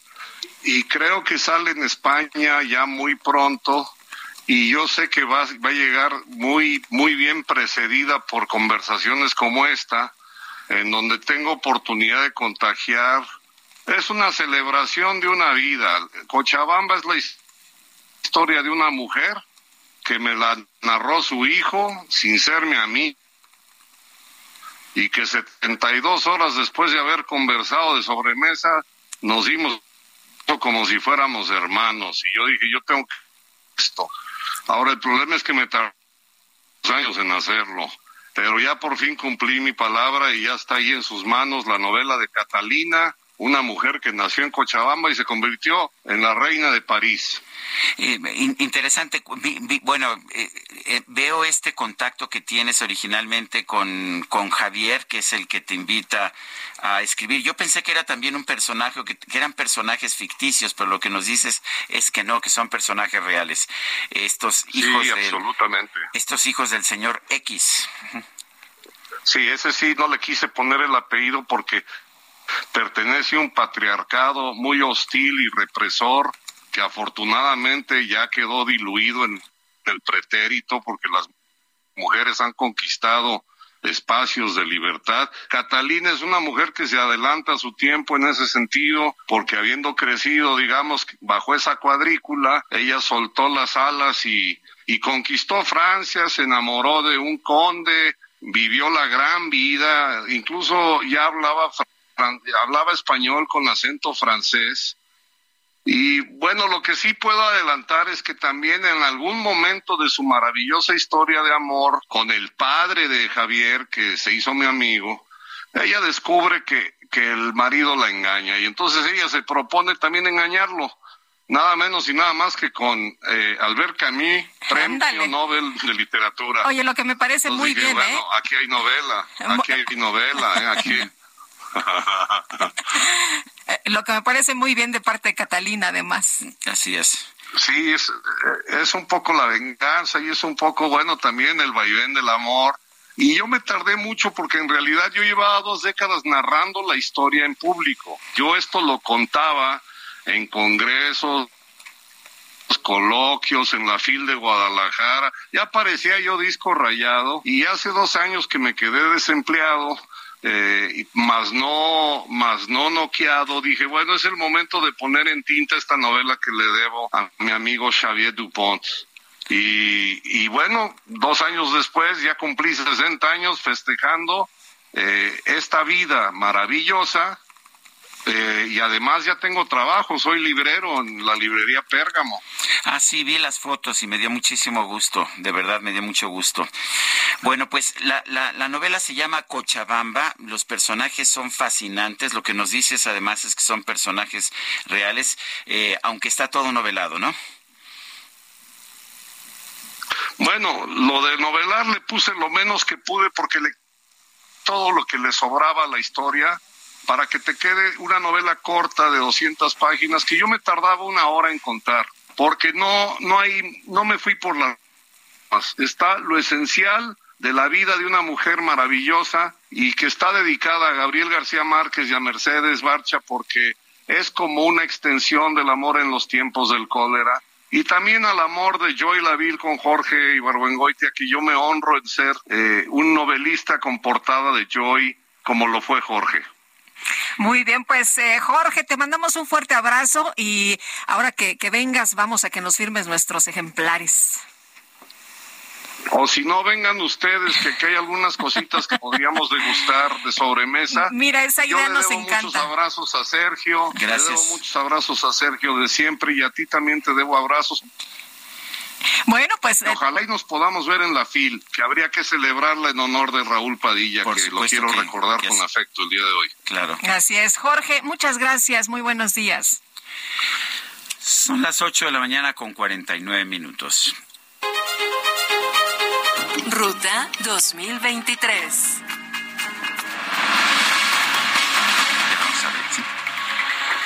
Pues está con nosotros en la cabina del Heraldo Radio Alejandra del Moral, candidata a gobernadora por la coalición Va por el Estado de México. Alejandra, supongo que no has dormido. Cuéntanos cómo empezó esta campaña. Muchas gracias, Sergio Lupita, por el espacio, por poder platicar. Arrancamos en el minuto uno de... Que es cuando se podía. Exactamente. Es el día uno de 59 que nos esperan largos, eh, pero sé que serán muy, muy pesados, pero con muchas ganas de, de darle a los mexiquenses la mejor propuesta para tener su voto el 4 de junio. Alejandra, cuéntanos cómo empiezas, con qué propuestas llegas. Hemos escuchado, pues, eh, estos temas del salario rosa, que ahora será familiar, pero cuéntanos de, dentro de, de lo que eh, piensas eh, para el arranque, para que la gente sepa de qué se trata, de qué va, eh, cuáles son tus propósitos. Pues mira, llegó el momento y son momentos históricos. Por primera vez en el Estado de México únicamente hay dos candidaturas y las dos candidaturas están eh, dadas a mujeres. Eh, así es que es un buen momento para poder demostrar de qué estamos hechas, de por qué los mexiquenses tendrían que tener a una mujer. Nada más que aquí la diferencia es quién tiene la capacidad quién tiene el valor, quién tiene la experiencia para poder llevar los destinos de un estado como el nuestro a buen puerto. Eh, Alejandra, ¿cuál es, por, por qué pensarías que tú, y debo suponer que piensas que tú serías la, Sí, mujer, por supuesto. la mujer que podría llevar a buen puerto al Estado de México? ¿Por qué? ¿Qué, tienes tú de ventaja sobre tu rival? Mira, tengo 39 años, tengo casi 20 de servidor, este, de servidor público y política. Eh, en, la- en todo, a lo largo de toda mi carrera, no tengo un escándalo por alguna malversación.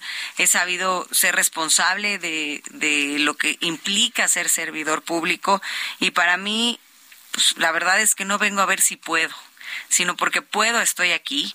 Tengo muchas ganas de que la ciudadanía mexiquense conozca quién es Alejandra del Moral y cuáles son las propuestas que tengo para el Estado. ¿Quién es Alejandra del Moral y cuáles son las propuestas? Alejandra del Moral es una mujer honesta, amorosa, comprometida, valiente, entrona. Eh, son- soy una mamá de unos gemelos de un año, esposa de Mariano, con nacida, soy hija del Estado de México, nací, crecí, he sufrido el Estado también y lo conozco eh, conozco los 125 municipios, conozco qué nos duele y lo más importante es que estamos concentrados eh, en cuidar y fortalecer la economía familiar, recuperar y la paz y tranquilidad combatiendo de frente la inseguridad. Soy una convencida que los abrazos no funcionan. Tenemos Sí. que tomar decisiones fuertes, poner orden y tres, contener tenemos un gobierno con perspectiva de género, empezando por nosotras las mujeres, que siempre pensamos en la familia. Y en cuarto punto, no menos importante, pero sí fundamental, el tema de transporte público movilidad. En el Estado de México se trasladan o hacen viajes, 17 millones de viajes al día, el transporte público de las 164 mil concesiones que tiene el Estado y es un tema prioritario para los mexiquenses. Eh, de hecho, muchas de las quejas que yo escucho de mexiquenses es de asaltos precisamente al venir a trabajar a la Ciudad de México provenientes de municipios como Ecatepec. ¿Qué se puede hacer ahí? Pues mira, tenemos que trabajar por duplicar el número de cámaras. El día de hoy solamente el 18% de las unidades tienen cámaras y GPS y tenemos que triplicar los operativos en las rutas. Pero al mismo tiempo tenemos que renovar unidades de la mano con los concesionarios, con dueños, trabajar el eslogan es unir es resolver. ¿Cómo trabajamos con los transportistas? ¿Cómo trabajamos con los usuarios para que podamos lograrlo? Eh, además de que podamos ampliar el transporte masivo con el Mexibus y el Mexicable y que podamos extender la red de ciclopistas también en el Estado de México, ampliar la red carretera que va al Aeropuerto Internacional Felipe Ángeles, muy controvertido el aeropuerto, pero es una realidad. Pero es el aeropuerto mexiquense. Y ya está, tenemos dos aeropuertos internacionales en el Estado de México. Vamos a tener que ir, bueno, son las 8.54, nosotros tenemos que ir a una pausa. Te, explico, Alejandra, eh, tenemos muchas emisoras en fuera de la Ciudad de México y en los Estados Unidos y todas nos vamos a pausa exactamente a las 8.55 de la hora de la Ciudad de México y no te quería yo hacer una pregunta y que te quedaras a la mitad. De manera que si nos permites, vamos a una pausa y regresamos. Claro que tenemos todavía muchas preguntas que hacerte. Claro que sí. Son las ocho con cincuenta y cuatro. Nuestro número de WhatsApp cincuenta y cinco veinte diez noventa y seis cuarenta y siete. Regresamos.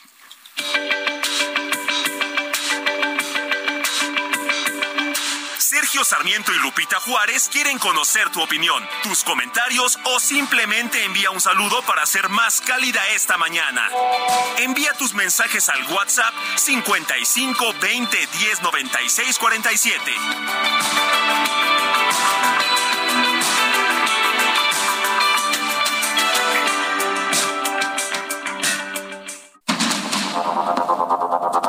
Continuamos con Sergio Sarmiento y Lupita Juárez por el Heraldo Radio.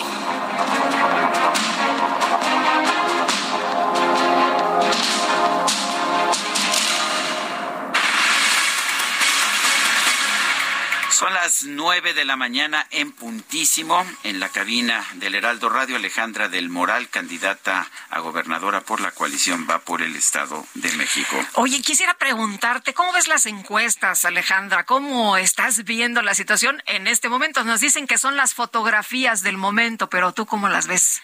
Pues mira, a mí me llama mucho la atención eh, tanta encuesta, ¿no? Y tantos números que a veces no tienen ni sentido. Pero lo más importante que yo le rescato a todas es que hay una tendencia de crecimiento. Entonces, si esa tendencia sigue, si esa tendencia la seguimos manteniendo, caballo que alcanza gana. Así es que... Son... Te sientes con confianza entonces, porque bueno, los morenistas se ven muy tranquilos, dicen tenemos mucha ventaja, nadie nos alcanza. ¿Tú te sientes tranquila? Yo me siento tranquila no hay un resultado escrito en piedra, esto se va a definir el 4 de junio, así es que Allá vamos. Eh, dices que sabes lo que le duele al Estado de México, que tú eh, has visitado ya muchas comunidades, muchos municipios. Yo te quisiera preguntar sobre el tema de las mujeres. Ahí cuáles son las propuestas, porque sabemos que hay situaciones muy complejas para las mujeres, no solamente en el Estado de México en general, pero en el Estado de México, ¿cuál es el trabajo que se va a hacer para que efectivamente la mujer, las mujeres, las niñas se sientan seguras? Mira, primero las mujeres tenemos que seguir estando en el centro de las políticas públicas en todos los sentidos. Y yo te diría eh, el tema de, eh, de género vamos a eliminar la violencia y romper juntas techos de cristal. En ese sentido, uno es una vida libre de violencia de género, tenemos que trabajar con 10 mil policías que sean policías de género, más y mejores refugios para mujeres. El día de hoy ya existe una aplicación de Red Naranja y que esa aplicación la podamos mejorar, modernizar para que puedan tener un botón de pánico de inmediato todas las que tengan un celular que esté conectado a más de 6 mil eh, estaciones y policías y ampliaremos en materia de igualdad de género en el sistema educativo estatal. El día de hoy ya hay una materia de igualdad de género solamente por el sistema estatal y tenemos que seguir trabajando en él. Y por el lado de igualdad de oportunidades, pues sin duda la igualdad salarial, que nos paguen lo mismo por hacer el mismo trabajo que, que los hombres, que reconozcan el, el, salario no remunerado, que es el sistema integral de cuidados, el que queremos construir. Es muy importante que las mujeres sepan que además de ser cuidadoras, pueden ser cuidadas y pueden ser atendidas. Las becas universitarias para mujeres talentosas, las que truncaron su educación porque tuvieron que ser mamás, porque tuvieron que sacar una familia adelante o hacerse cargo, y créditos a mujeres emprendedoras. Eh, el, el, fortalecimiento o el empoderamiento de la mujer también pasa por autonomía económica y eso para mí es fundamental en un tema de créditos a mujeres emprendedoras. ¿Qué piensas del salario rosa y de los programas sociales del presidente López Obrador? Pues mira, el salario rosa es un éxito. Por primera vez se puso a la mujer en el centro de la política social del Estado. Y es muy importante que se reconozca el esfuerzo que hacen todos los días las mujeres amas de casa por sacar a su familia adelante. Y en el tema de los programas sociales federales, pues si le ayudan a la gente que sigan, más allá de pelearnos con si es de un color u otro, si a la gente le funciona, unir es resolver sumemos esfuerzos y hagamos que a la gente le vaya bien. ¿Qué es esto del salario rosa familiar? El salario rosa es ahora salario familiar. Es decir, vamos a poder eh, integrará programas sociales en un apoyo universal que recibirá un apoyo bimestral de tres mil pesos, no solamente a mujeres, sino esos tres mil pesos los puedes usar para el campo como salario verde, eh, para impulsar tu negocio como emprendedor, para que una beca en el sistema educativo, para apoyo de útiles escolares, el apoyo alimentario, el apoyo para medicinas en el sector salud y por supuesto el salario rosa. Seguir apoyando a más mujeres mexiquenses, amas de casa. ¿Cómo logramos un mayor crecimiento económico en el Estado de México? ¿Qué hay que hacer? Mira, en el tema de economía, eh, sin duda alguna, el tema del salario familiar va a ser muy importante, que ellos sepan que tienen un ingreso, que generemos empleo cerca de casa. Eh, a lo largo de mi trayectoria he aprendido que el mejor programa social se llama empleo. Y para poder generar estos empleos tenemos que consolidarnos como el centro logístico para atraer más inversión, para generar empleos, fortalecer otras vocaciones económicas del Estado y ahora con el New Shoring tenemos que fortalecer también a las medianas y pequeñas empresas mexiquenses para que las cadenas de producción sigan en funcionamiento, generen más empleos, vengan mayores inversiones y que el gobierno no te estorbe en la hora de atraer, inversión. Empezó la campaña en el primer minuto. ¿Qué sigue hoy? Eh, sabemos que de aquí a que haya la elección no habrá descanso, será muy intenso. ¿Cuáles son los eh, planes para estos días? Hoy vamos a Los Reyes La Paz en un ratito, a Tizapán de Zaragoza. Mañana vamos a Ecatepec, Tlalnepantla, eh, vamos a Coacalco, Comulco, vamos a estar recorriendo todo el Estado de México, a saludar la mayor cantidad de gente posible y pedirle a todos los sus radioescuchas que en alegobernadora.com, que es la página que va a tener todas las propuestas y la plataforma de este proyecto, que la conozcan, que ahora también hagamos uso de estas nuevas tecnologías y que nos ayuden conociendo esta propuesta y siguiendo a Alejandra del Moral en Alejandra DMB en sus redes sociales. Muy bien, pues Alejandra del Moral, candidata a gobernadora por la coalición Va por el Estado de México. Muchas gracias por haber platicado con nosotros aquí en la cabina. Muchas gracias, Lupita. Muchas gracias, Sergio. Vote en este 4 de junio por Alejandra del Moral. Muchísimas gracias. Muy buenos días. Son las nueve con seis minutos. Vamos a un resumen de la información. Ah, el químico. El químico guerra. Con Sergio Sarmiento y Lupita Juárez. Químico Guerra, ¿qué nos tienes esta mañana? Adelante. Pues para iniciar la Semana Santa, una muy buena noticia, a mí me acaba de sorprender, fresquecita de hace un rato, Sergio Lupita, 6 de la mañana, la estaba yo leyendo, se publica en Europa. Fíjense que un consorcio de ocho empresas europeas han lanzado el proyecto High Eco Tank para transformar la flota marítima a hidrógeno pero ¿saben para cuándo, Sergio Lupita? Para el 2024.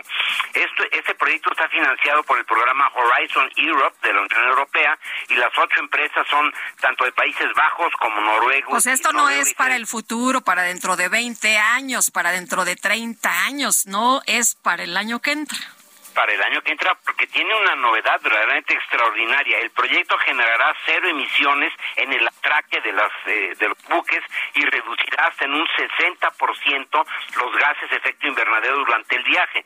El proyecto este Tank consiste en una cosa muy novedosa y bastante atractiva y sencilla por otro lado. Un contenedor eh, ISO, se ha certificado con ISO, de 40 pies estandarizado. ¿Qué es esto? Un contenedor de los normales que vemos en los barcos que traen contenedores. Ya ven estos, esos cajas grandototas de, de acero, ¿no? Bueno, este contenedor tiene adentro todo el acondicionamiento del gas, combustible, hidrógeno, sistemas de filtración, eh, además un almacenamiento de hidrógeno comprimido en contenedores de con capacidad de 4 toneladas, con homologación para cualquier buque. Y esto se puede jalar con una grúa y poner simplemente en el cuarto de máquinas donde ya está todo el sistema eh, del tren eh, de motorización de la nave, de los barcos, o sea, es como una caja, ¿verdad? Que se le pone adentro en la caja de el cuarto de máquinas al barco, ya trae todas las eh, cuestiones para la instalación de hidrógeno, el hidrógeno mismo eh, comprimido y con esto puede arrancar el barco ya con hidrógeno con los sistemas que tiene actualmente eh, la navegación. O sea, esto es ese avance importantísimo, como quien dice, pues cambiar, ¿verdad? Un sistema por otro con una grúa simplemente al estar atracado el barco, poder eh, separarse del muelle y atracar después sin ningún tipo de emisiones y reducir hasta 60% durante el viaje. Ya es cosa del pasado, Sergio Lupita, cuando veíamos barcos, ¿se acuerdan del Titanic y de esos barcos que echaban grandes humaredas por las chimeneas, esas altotas, ¿no? Que tenían. Bueno, antes se veía muy romántico eso, pero resulta que era una contaminación bárbara hacia la atmósfera en los océanos. Y afortunadamente, fíjese, eso fue un golpazo para México al iniciarse la administración de López Obrador de que la Organización Marítima Internacional prohibió completamente el uso de combustóleo en los barcos porque ya se había eliminado pues de los coches, de los camiones en la ciudad, etcétera, por ser fuertemente contaminante, contaminante, pero se seguía usando en los barcos, pero ya está prohibido. Por eso México está nadando en combustóleo hoy en día, ¿no? Pero ya el siguiente paso va a ser precisamente el hidrógeno, pero no como dice Lupita para dentro de 10 años, ¿no? A ver cuando cere el año próximo se va a tener ya esto andando y va a ser eh, la puerta para que se norme y se haga ley eh, a nivel mundial el uso de hidrógeno. Un avance importantísimo, quería yo comentarlo en este inicio de Semana Santa, Sergio Lupita. Gracias, muy buenos días, Químico. Al contrario, buenos días. Son las nueve con diez minutos. El sistema de aguas de la Ciudad de México y Coca-Cola FEMSA firmaron un convenio para aportar agua a la red de agua potable de la capital. Esto ante la sequía que sufre la Ciudad de México y el llamado de la jefa de gobierno Claudia Sheinbaum. Aldo Castrejón Gamiño es gerente de Asuntos Regulatorios y Relaciones Institucionales de Coca-Cola FEMSA. Aldo Castrejón, gracias por tomar nuestra llamada. Cuéntanos de este convenio para aportar agua. Tengo entendido que es de la concesión que tiene en la Ciudad de México Coca-Cola FEMSA, pero cuéntanos, Aldo. Gracias, Lupita y Sergio. Qué, gusto saludarles a ustedes y a, a Buenos días. Buenos días. Eh, pues sí, fíjense que en Coca-Cola FEMSA eh, tenemos el compromiso de colaborar para lograr un uso eficiente del agua, la conservación de cuencas y el acceso seguro al agua potable para nuestras comunidades y para la propia compañía. Y en ese marco, justo la semana pasada firmamos un convenio con el Sistema de Aguas de la Ciudad de México, como bien señala Sergio, para apoyar la iniciativa liderada por la jefa de gobierno, eh, pues para aportar de forma temporal eh, una parte de la concesión de dos pozos eh, para el abastecimiento de los habitantes de la capital de, del país. este convenio, vale la pena comentar, tiene una vigencia por, por el año de 2023 y tiene la posibilidad de renovar, este, de renovarse en caso de ser necesario y algo también muy importante, pues es que eh, no interrumpe eh, en las conversaciones que tuvimos con la jefatura de gobierno, eh, digamos, la operación de, la propia embotelladora. Aldo, cuéntanos, ¿por qué es tan importante llevar a cabo estas acciones, pero que sean de manera coordinada? Completamente de acuerdo, Lupita. La verdad es que, mira, nosotros eh, siempre hemos tenido y tenemos como objetivo, pues, generar valor económico y social eh, mediante iniciativas que fomentan el bienestar social en todas las operaciones donde tenemos eh, presencia.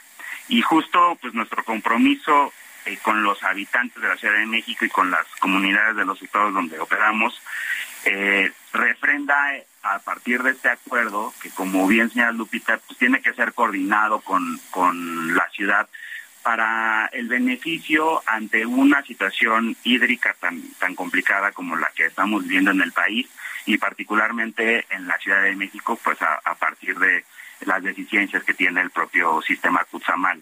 Entonces, eh, pues ha sido muy importante poder entrar en conversación con las autoridades, eh, la propia jefatura de gobierno, la, eh, el sistema de aguas, con agua, y en esta lógica, pues poder coordinarnos y participar adecuadamente con este llamado que hace la jefatura de gobierno. Aldo Castrejón Gamiño, gerente de Asuntos Regulatorios y Relaciones Institucionales de Coca-Cola FEMSA, gracias por esta conversación.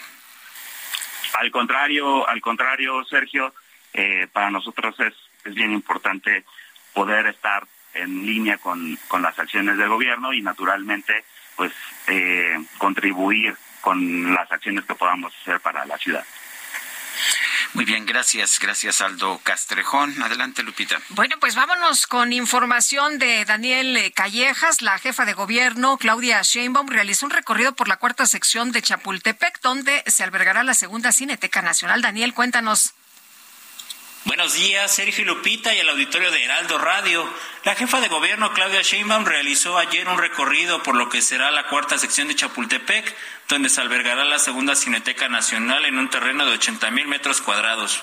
Estuvo acompañada de la titular de Secretaría de Cultura Federal, Alejandra Frausto, y del secretario de Obras y Servicios Locales, Jesús Esteba, quienes dieron detalles de la nueva infraestructura que contará con ocho salas, Tal como la cineteca que conocemos en la alcaldía de Benito Juárez, habrá dos salas más de 400 personas, otras cuatro salas de 200 y dos salas de 100 personas, más un foro al aire libre que será gratuito para todas las familias. Con esto se busca recuperar todo aquello en donde no había accesibilidad, donde no había posibilidad de que la gente disfrutara y se convirtiera en el lugar donde los derechos culturales fueran ejercidos. Este terreno de 80 mil metros cuadrados era anteriormente una ensambladora donde se blindaban los vehículos del ejército, el llamado campo militar F1. Al lugar se podrá llegar con una estación del cablebús, la línea 3 que está próxima a inaugurarse, que sale de Los Pinos, pasarán seis estaciones y se llegará a la estación con el mismo nombre de Cineteca Nacional.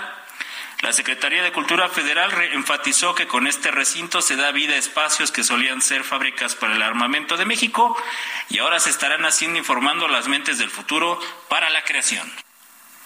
Muy bien, pues muchas gracias, Daniel.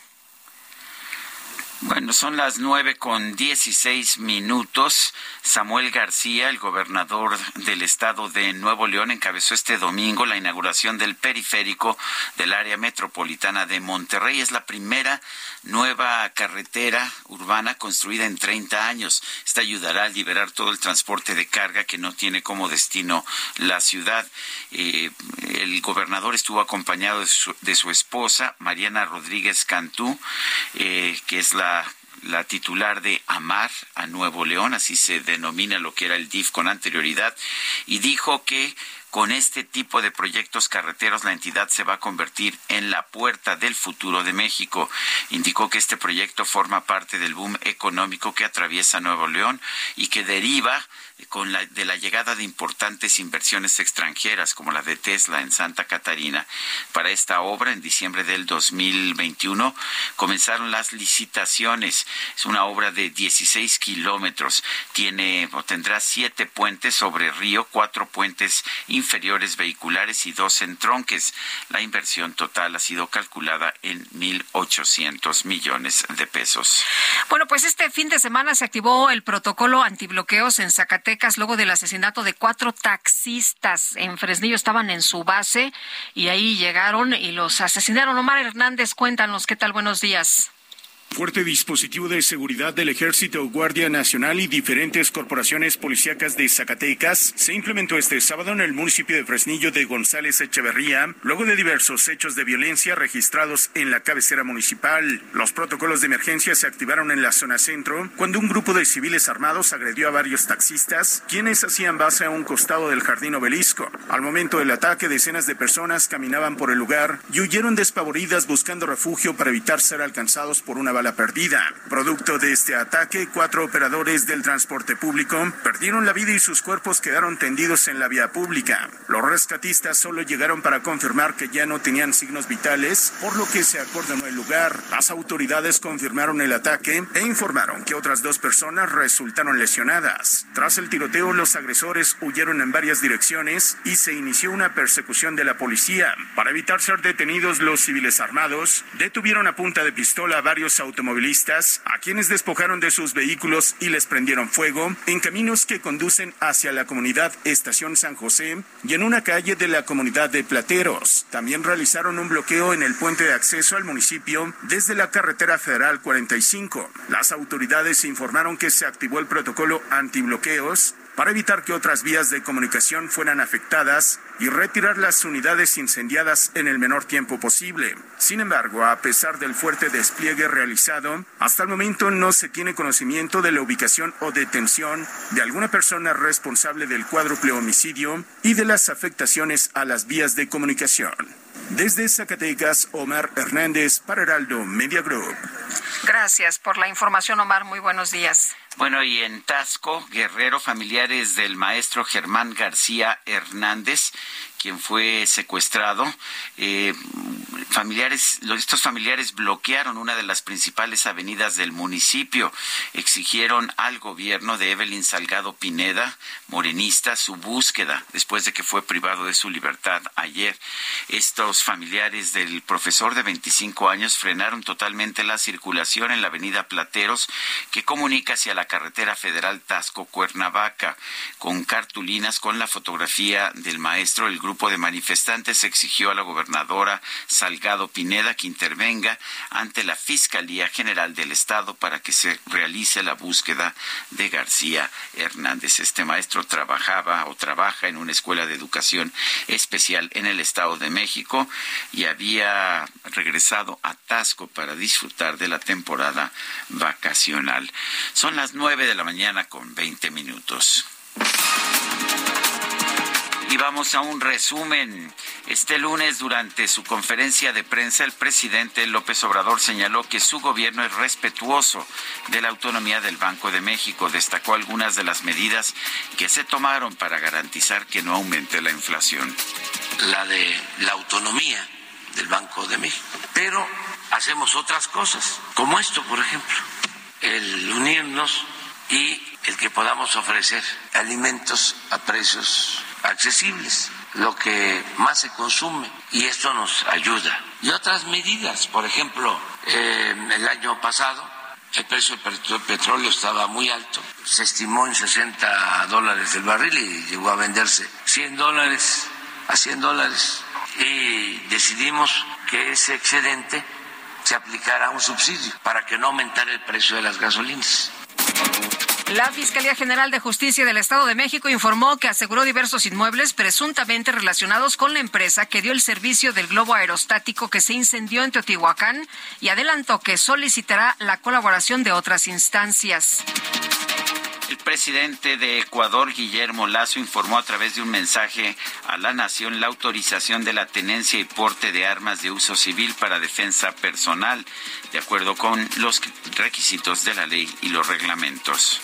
Se autoriza la tenencia y porte de armas de uso civil para defensa personal de acuerdo con los requisitos de ley y el reglamento.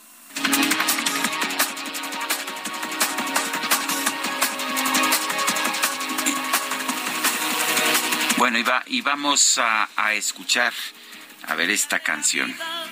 Adefesio mal hecho. Ah, caray, es muy, es muy temprano. No, ¿cómo de que va a ser temprano? Es muy temprano. No, bueno. en este, ya, ya en Tailandia es como Maldita como sabandija. ¿Dónde nos dijiste que nos están escuchando? Como en Tailandia. Ay, ay, ay, los de Tailandia, maldita sabandija. Bueno, bueno. Pues, Paquita, la del barrio, a ver, cuéntanos, Lupita. Bueno, pues fíjate, mi querido Sergio, que ha enfrentado problemas de salud y va a dejar la música poco a poco ante esta situación que pues la ha quejado últimamente. Esta vez anunció desde la feria de Texcoco que se trató de su último palenque y no volverá a estos escenarios a deleitar a todas las generaciones con sus grandes clásicos musicales y por ahora le quedan un par de conciertos en México y también en los Estados Unidos. Maldita sanguijuela. Bueno, a lo mejor vámonos con Gerardo Galicia desde el centro de la capital. Gerardo es moderado en comparación con Paquita, la del barrio. Adelante, Gerardo. sí, Sergio Lupita, si no nos vetan.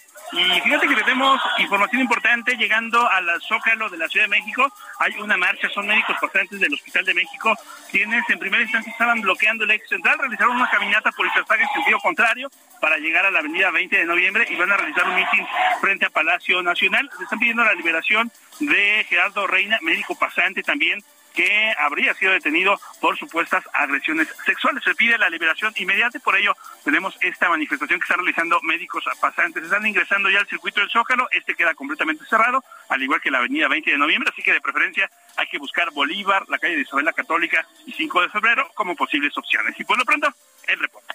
Gracias, Gerardo. Hasta luego. Y vámonos ahora con Javier Ruiz. Javier, ¿dónde andas? Buenos días. En la avenida Izazaga, Lupita, buenas noticias, pues ya informar a mi compañero de esta marcha eh, por parte de médicos pasantes. Ya han abierto la circulación de Izazaga el 20 de noviembre. Poco a poco podrán transitar todas las personas que vienen sobre Izazaga una vez que dejan atrás la zona de San Pablo y esto en dirección hacia el eje central Lázaro Cárdenas. La calzada con Antonio Abad ya para esta hora presenta pues carga vehicular, pero en general el avance es bastante aceptable, al menos para quien transita del eje 3 sur y esto en dirección hacia la incorporación con la avenida 20 de noviembre. El sentido opuesto también con circulación favorable. Sí. Es una buena opción para quien desea llegar hacia la calzada de Tlalpan. De momento, Lupita Sergio, el reporte que tenemos. Gracias, Javier.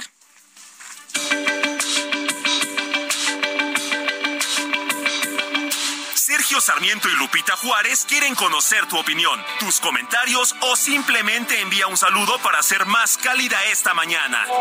Envía tus mensajes al WhatsApp 55 20 10 96 47.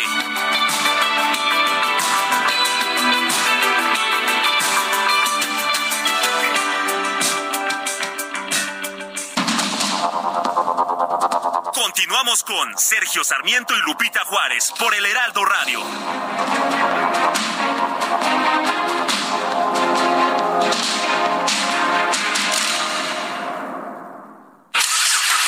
¿Viajas por carretera? Consulta la cuenta de Twitter Guardia Nacional Carreteras. En arroba gn-carreteras podrás revisar en tiempo real si hay accidentes o bloqueos, así como las condiciones del tránsito vehicular en las carreteras federales. Esta información evitará que te quedes atrapado y te ofrecerá posibles alternativas para completar tus viajes. Consulta arroba gn-carreteras y viaja seguro por las carreteras federales del país. Heraldo Media Group. Morena mía, voy a contarte esta vez. Uno es el sol que te alumbra, dos tus piernas que mandan, somos tres en tu cama. Morena mía, y el cuarto viene después. Cinco tus continentes, seis las medias faenas de mis medios calientes. Sigo contando ahorita. Bien, bien, bien,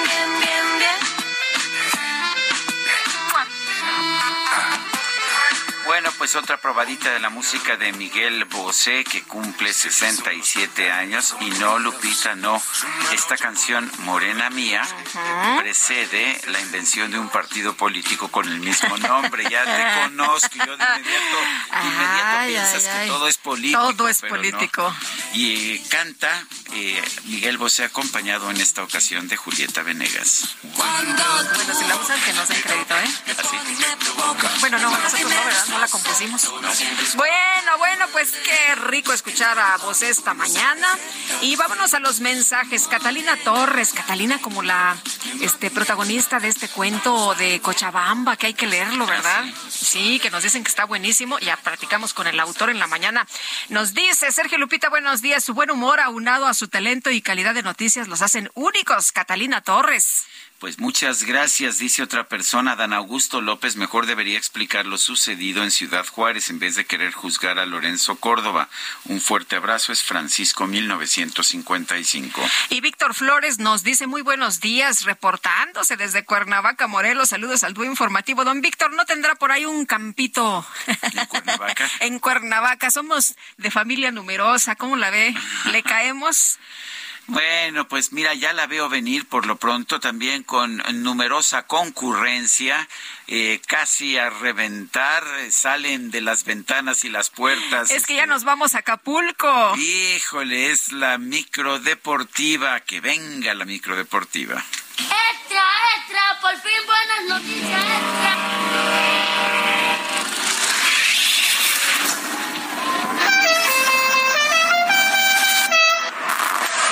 La micro deportiva. No necesito vacaciones y dolores de cabeza. Solo me gustan mis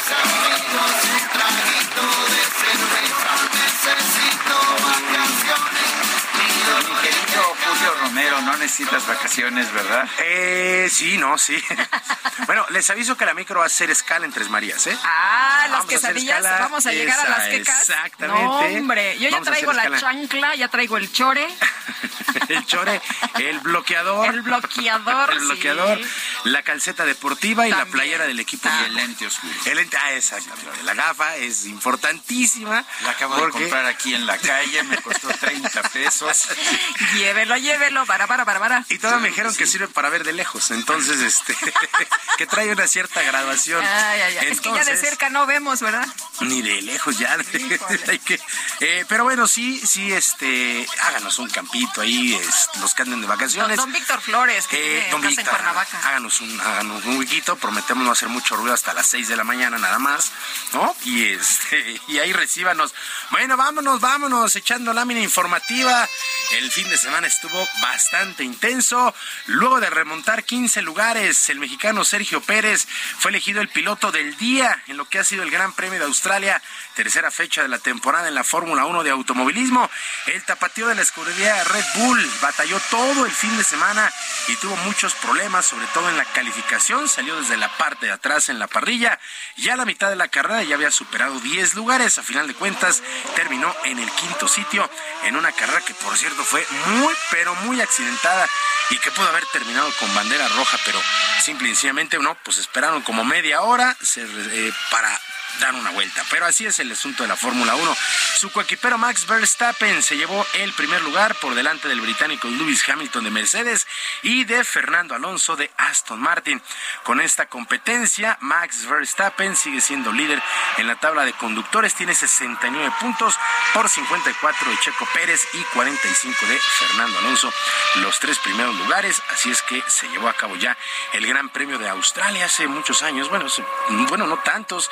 El Gran Gran Premio de Australia era la primera fecha de la temporada. En esta ocasión fue la tercera, la tercera parada. En otras cosas, actividad en el fútbol mexicano, jornada 13, resultados completos. Necaxa empató sin goles con el Santos Laguna. El equipo de Puebla de visita le pegó 2 por 0 a Juárez. Cruz Azul también de visita 2 por 0 sobre Pachuca. América y León empataron a 2 en la cancha del Estadio Azteca en un duelo que estuvo envuelto en la polémica prácticamente los 90 minutos. Dentro de la cancha, el árbitro Fernando Hernández le dio un rodillazo al jugador de León, Lucas Romero, quien reclamaba airadamente. Por lo pronto, Armando Archundia, quien es el titular de la Comisión de Arbitraje en la Femex Food, aseguró que el día de hoy habrá una eh, resolución luego de este, de este acto y de la investigación que se está haciendo. Escuchamos a Armando Archundia. Vuelvo a lo mismo, soy respetuoso y ya tomamos una decisión nosotros de investigar, analizar las cosas y listo, le daremos la solución el día de mañana como lo, eh, comentamos en el comunicado. Queremos ser respetuosos, lo seguiremos siendo y este estamos en investigación analizando la situación. Pues a ver en qué termina este asunto, porque la verdad es que Fernando Hernández perdió la cabeza y sí le dio un severo rodillazo a Lucas Romero de los Esmeraldas de León. Puede irse pues suspendido, otros piden que ya no sirve, sí perdió la cabeza, ya pidió disculpas. Cálmese, señor. Sí, sí, cálmese. Bueno, también le estaban reclamando airadamente, pero él es el árbitro, ¿no? Es el que pone el orden y es el que pone la calma y sucedió todo lo contrario. Bueno, y la polémica en este duelo continuó por un fuerte conato de bronca en las bancas entre los técnicos Fernando Ortiz del América y Nicolás Larcamón del equipo de León. Ortiz intentó explicar lo sucedido. Yo voy a hacer una sola cosa y, soy de la idea de los que lo que sucede en campo queda en campo. Pero cuando hay un insulto hacia mi mamá,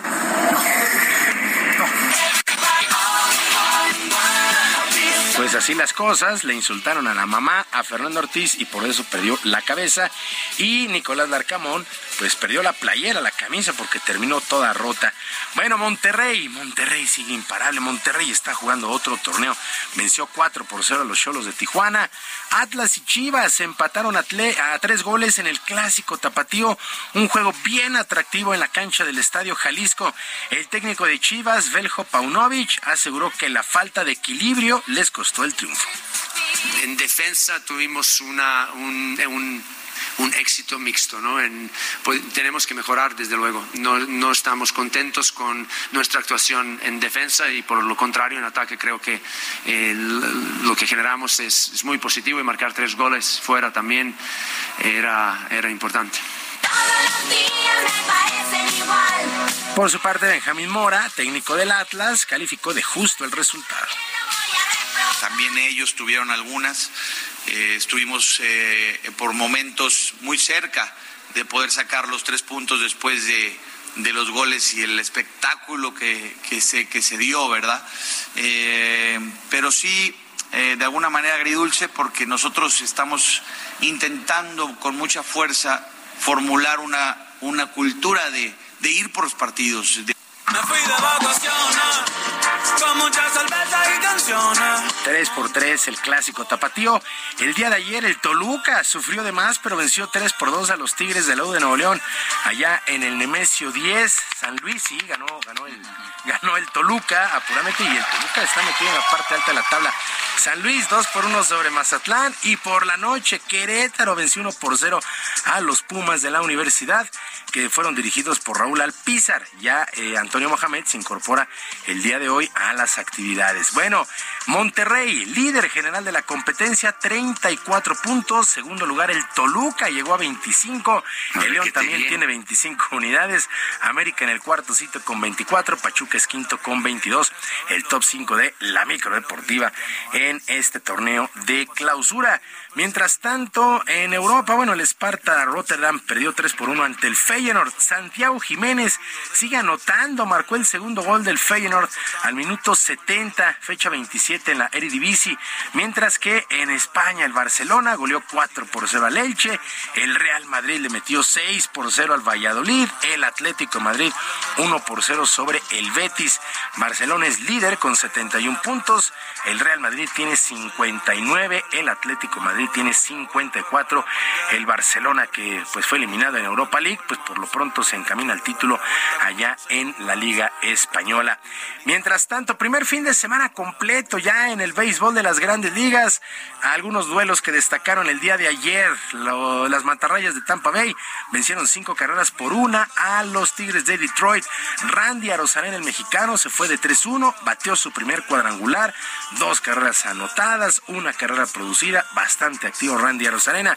Luis Urias, Luis Urias está lesionado de seis a ocho semanas con los cerveceros de Milwaukee, que por lo pronto el día de ayer vencieron nueve carreras por cinco a los cachorros de Chicago. Los nacionales de Washington, Joey Meneses de 4-1 con una carrera anotada. Washington venció cuatro carreras por una a Atlanta. Las Medias Rojas de Boston, 9 por 5 sobre los Orioles de Baltimore. Ramón Urias se fue de 3-1 con una carrera anotada para los Orioles. Alex Verdugo de 4-2 con dos producidas para el equipo de Boston, mientras que los Yankees blanquearon 6 por 0 a los gigantes de San Francisco. Pues ya arranca la temporada en las grandes ligas y por lo menos tuvimos un muy, muy buen fin de semana. También terminó el Masters de tenis de Miami y el ruso Daniel Medvedev ganó por primera ocasión el torneo, venció 7-5 y 6-3 a Yannick Sinner, el italiano. Buen juego, mientras que en damas la checa Petra Victova superó 7-6 y 6-2 a Yelena Rivakina de Kazajistán. Así es que terminó ya la actividad en este Masters de Miami y solamente falta una firma para que Novak Djokovic pueda regresar al abierto eh, de los Estados Unidos en Nueva York.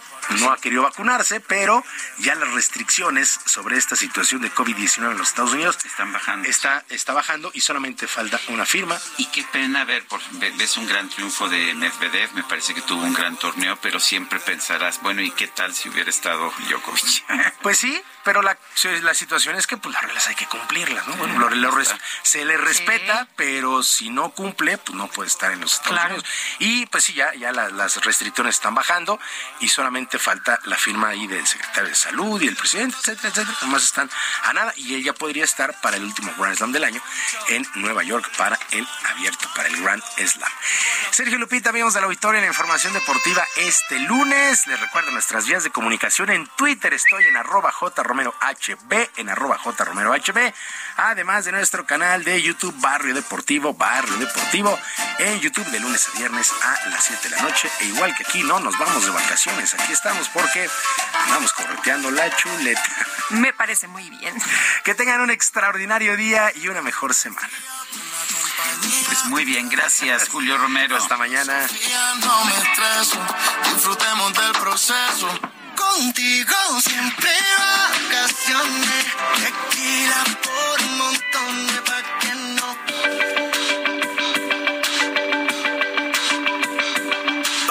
Lupita Juárez, tu opinión es importante.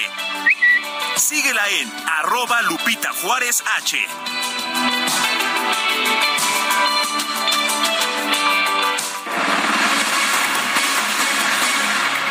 Y ya está listo el comentario de Federico Arreola, periodista. ¿Cómo estás, eh, Federico? ¿Cómo te va? Muy buenos días. ¿De qué nos platicas esta mañana? De los 53 años, de, bueno, del año 53 en el que nació don Sergio Sarmiento y el presidente López Obrador. Yo también nací en el 53, que a propósito, la canción la, hizo famosa Ana Belén, pero es, es de Andrés Molina y la compuso, bueno, la compuso Andrés Molina y después la cambió, eh, la cambió Víctor Manuel. Digo esto porque ya leí un artículo tuyo sobre el tema. La cambió Víctor Manuel, que había nacido antes, eh, pero le dejó el yo nací en el 53, pero es este Andrés Molina, que es un compositor casi desconocido, el que compuso la canción. Y él, él, él, nació en el 53. sí nació, que yo que yo sepa nació en el 53, que además la canción me gusta mucho. A ver si nuestra nuestro equipo nos pone por ahí este yo pues Ana Belén no nació en el 53. No, ella no nació en el 51, efectivamente es mayor que yo. Y, este se quitó años ahí, cosa que no está mal. bueno, era, era, era la interpretación de una canción que ya existía. Pero bueno, cuéntanos del 53. Bueno, pues este Andrés Manuel llegó al 53 después de decir que la nueva presidenta del INE nació en el 63. De ahí se fue al 53 y dijo que es un buen año porque también nació en un 53 eh, José Martín, no, no recuerdo quién más mencionó. no, no me mencionó a mí, ¿verdad? No te mencioné a ti, yo te mencioné a ti. Yo sé, tu artículo. Mencioné al director editorial del Reforma que no nació en el 53, pero tiene 53 años. El señor Juan Pardinas. Entonces dije, bueno, es que Reforma cometió una gran falta ética, este, una y profesional, no técnica, este, simplemente tomaron por buena una foto y la interpretaron mal y dijeron que López Obrador había mentido. Sí, porque López Obrador dijo que, conocía a Guadalupe Tadei, ¿no? La nueva presidenta del INE. Que no la conocía. Dijo que no la conocía. Sí, que no la conocía. Que conocía a la familia y Reforma dijo, pues sí la conocía y algo así como miente porque aquí está la foto, aquí está la señora Tadei con López Obrador. Pues no era la señora Tadei, era otra señora, esposa de un señor Tadei, cosa que el presidente dijo, yo a la familia Tadei sí la conozco, pero a ella no. Este, Reforma corrigió, la mentira fue ayer, hoy corrigió, pero como siempre estas faltas serias del periodismo, las las metidas de pata en primera plana se corrigen en interiores y eso en mi opinión no está bien. Pero bueno, corrigió ahí medio a fuerza el periódico, este eh, mintió, evidentemente mintió y Andrés Manuel se quejó de eso, se lanzó otra vez contra la prensa, bueno, en esta ocasión con toda razón, porque pues es una el, un mínimo principio del periodismo es verificar lo que se publica. Reforma no verificó nada, ¿no? Tomó una foto del Twitter y se y, y pues se fue al se, se fue al vacío, ¿no? Él, entonces dijo Andrés que él no recuerdo bien por qué mencionó que la presidenta tiene 63 años, este y luego dijo que el 50 se fue al 53, mencionó a Ana Belén, puso la canción, este mencionó a José Martí, dijo que el 53 es un buen año, ya no escuché si él dijo que él nació en el 53. Yo dije, bueno, pues cómo sabe tanto de quienes nacieron un 53, entonces... Él, nació en el 53. Sí. Chequé en Wikipedia, nació en el 53, esa es la razón seguramente de que le interesa el año. Y vi que Sergio Sarmiento también nació en el 53. Y.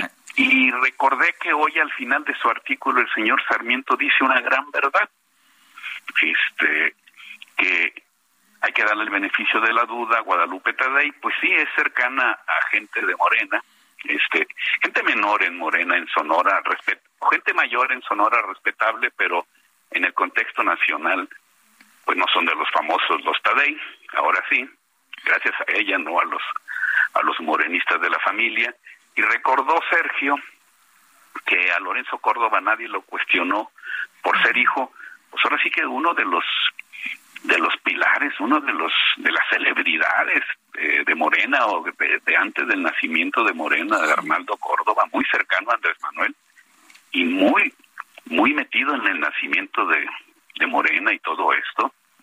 El, y nadie lo cuestionó, hizo un trabajo pues bastante bueno. Este, en mi opinión, el principal pecado de Córdoba es, ser sangrón. Yo creo que.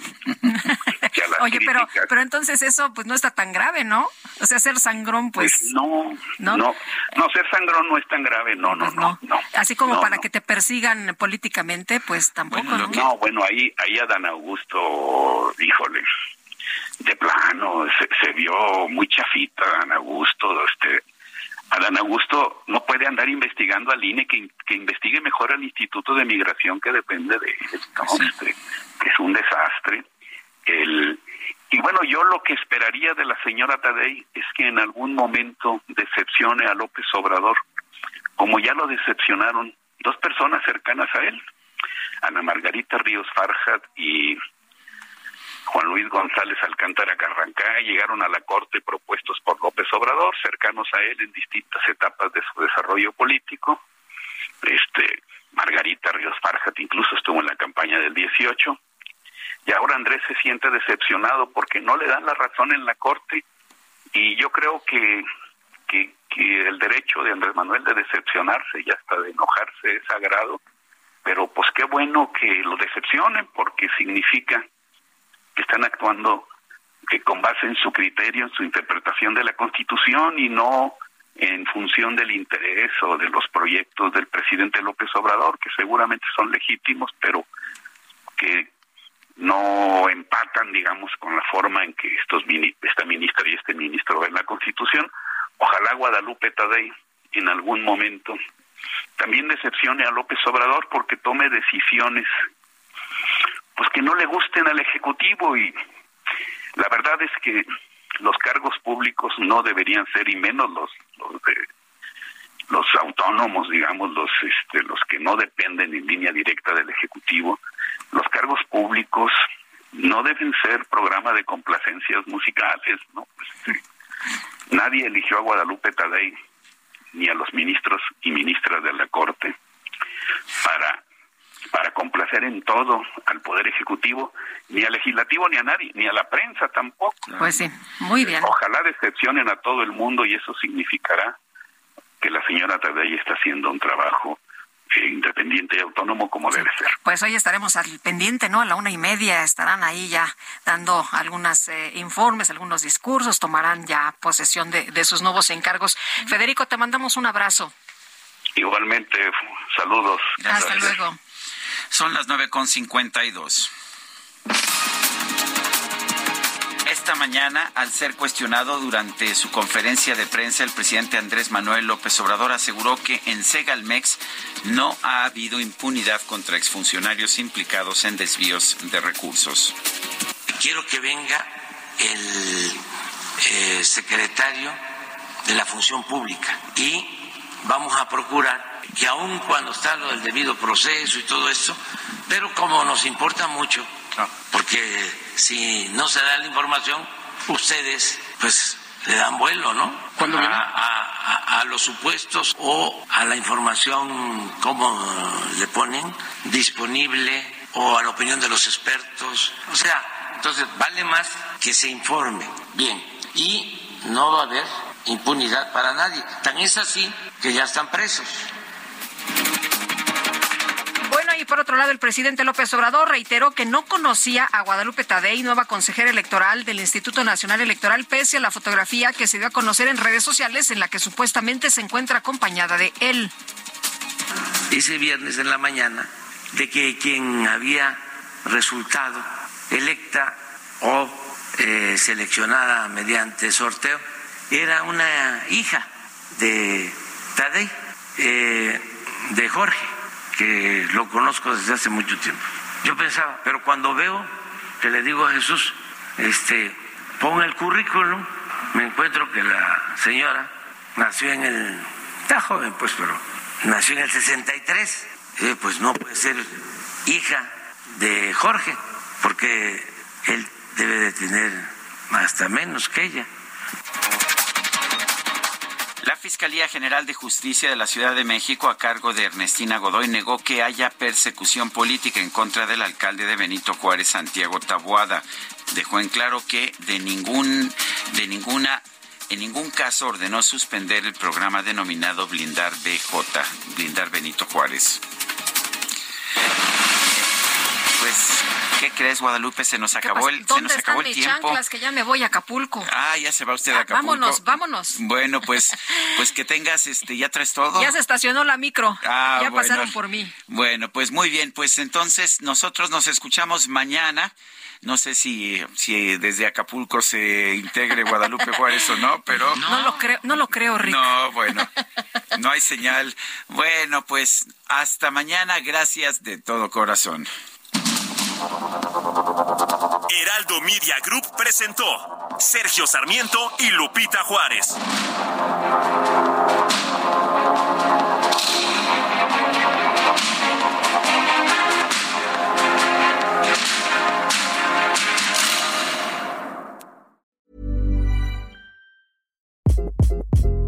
Hi, this is Craig Robinson from Ways to Win, and support for this podcast comes from Invesco QQQ. The future isn't scary, not realizing its potential, however, could be. Just like on the recruiting trail, I've seen potential come in many forms as a coach. Learn more at Invesco.com slash QQQ. Let's rethink possibility. Investco Distributors, Inc.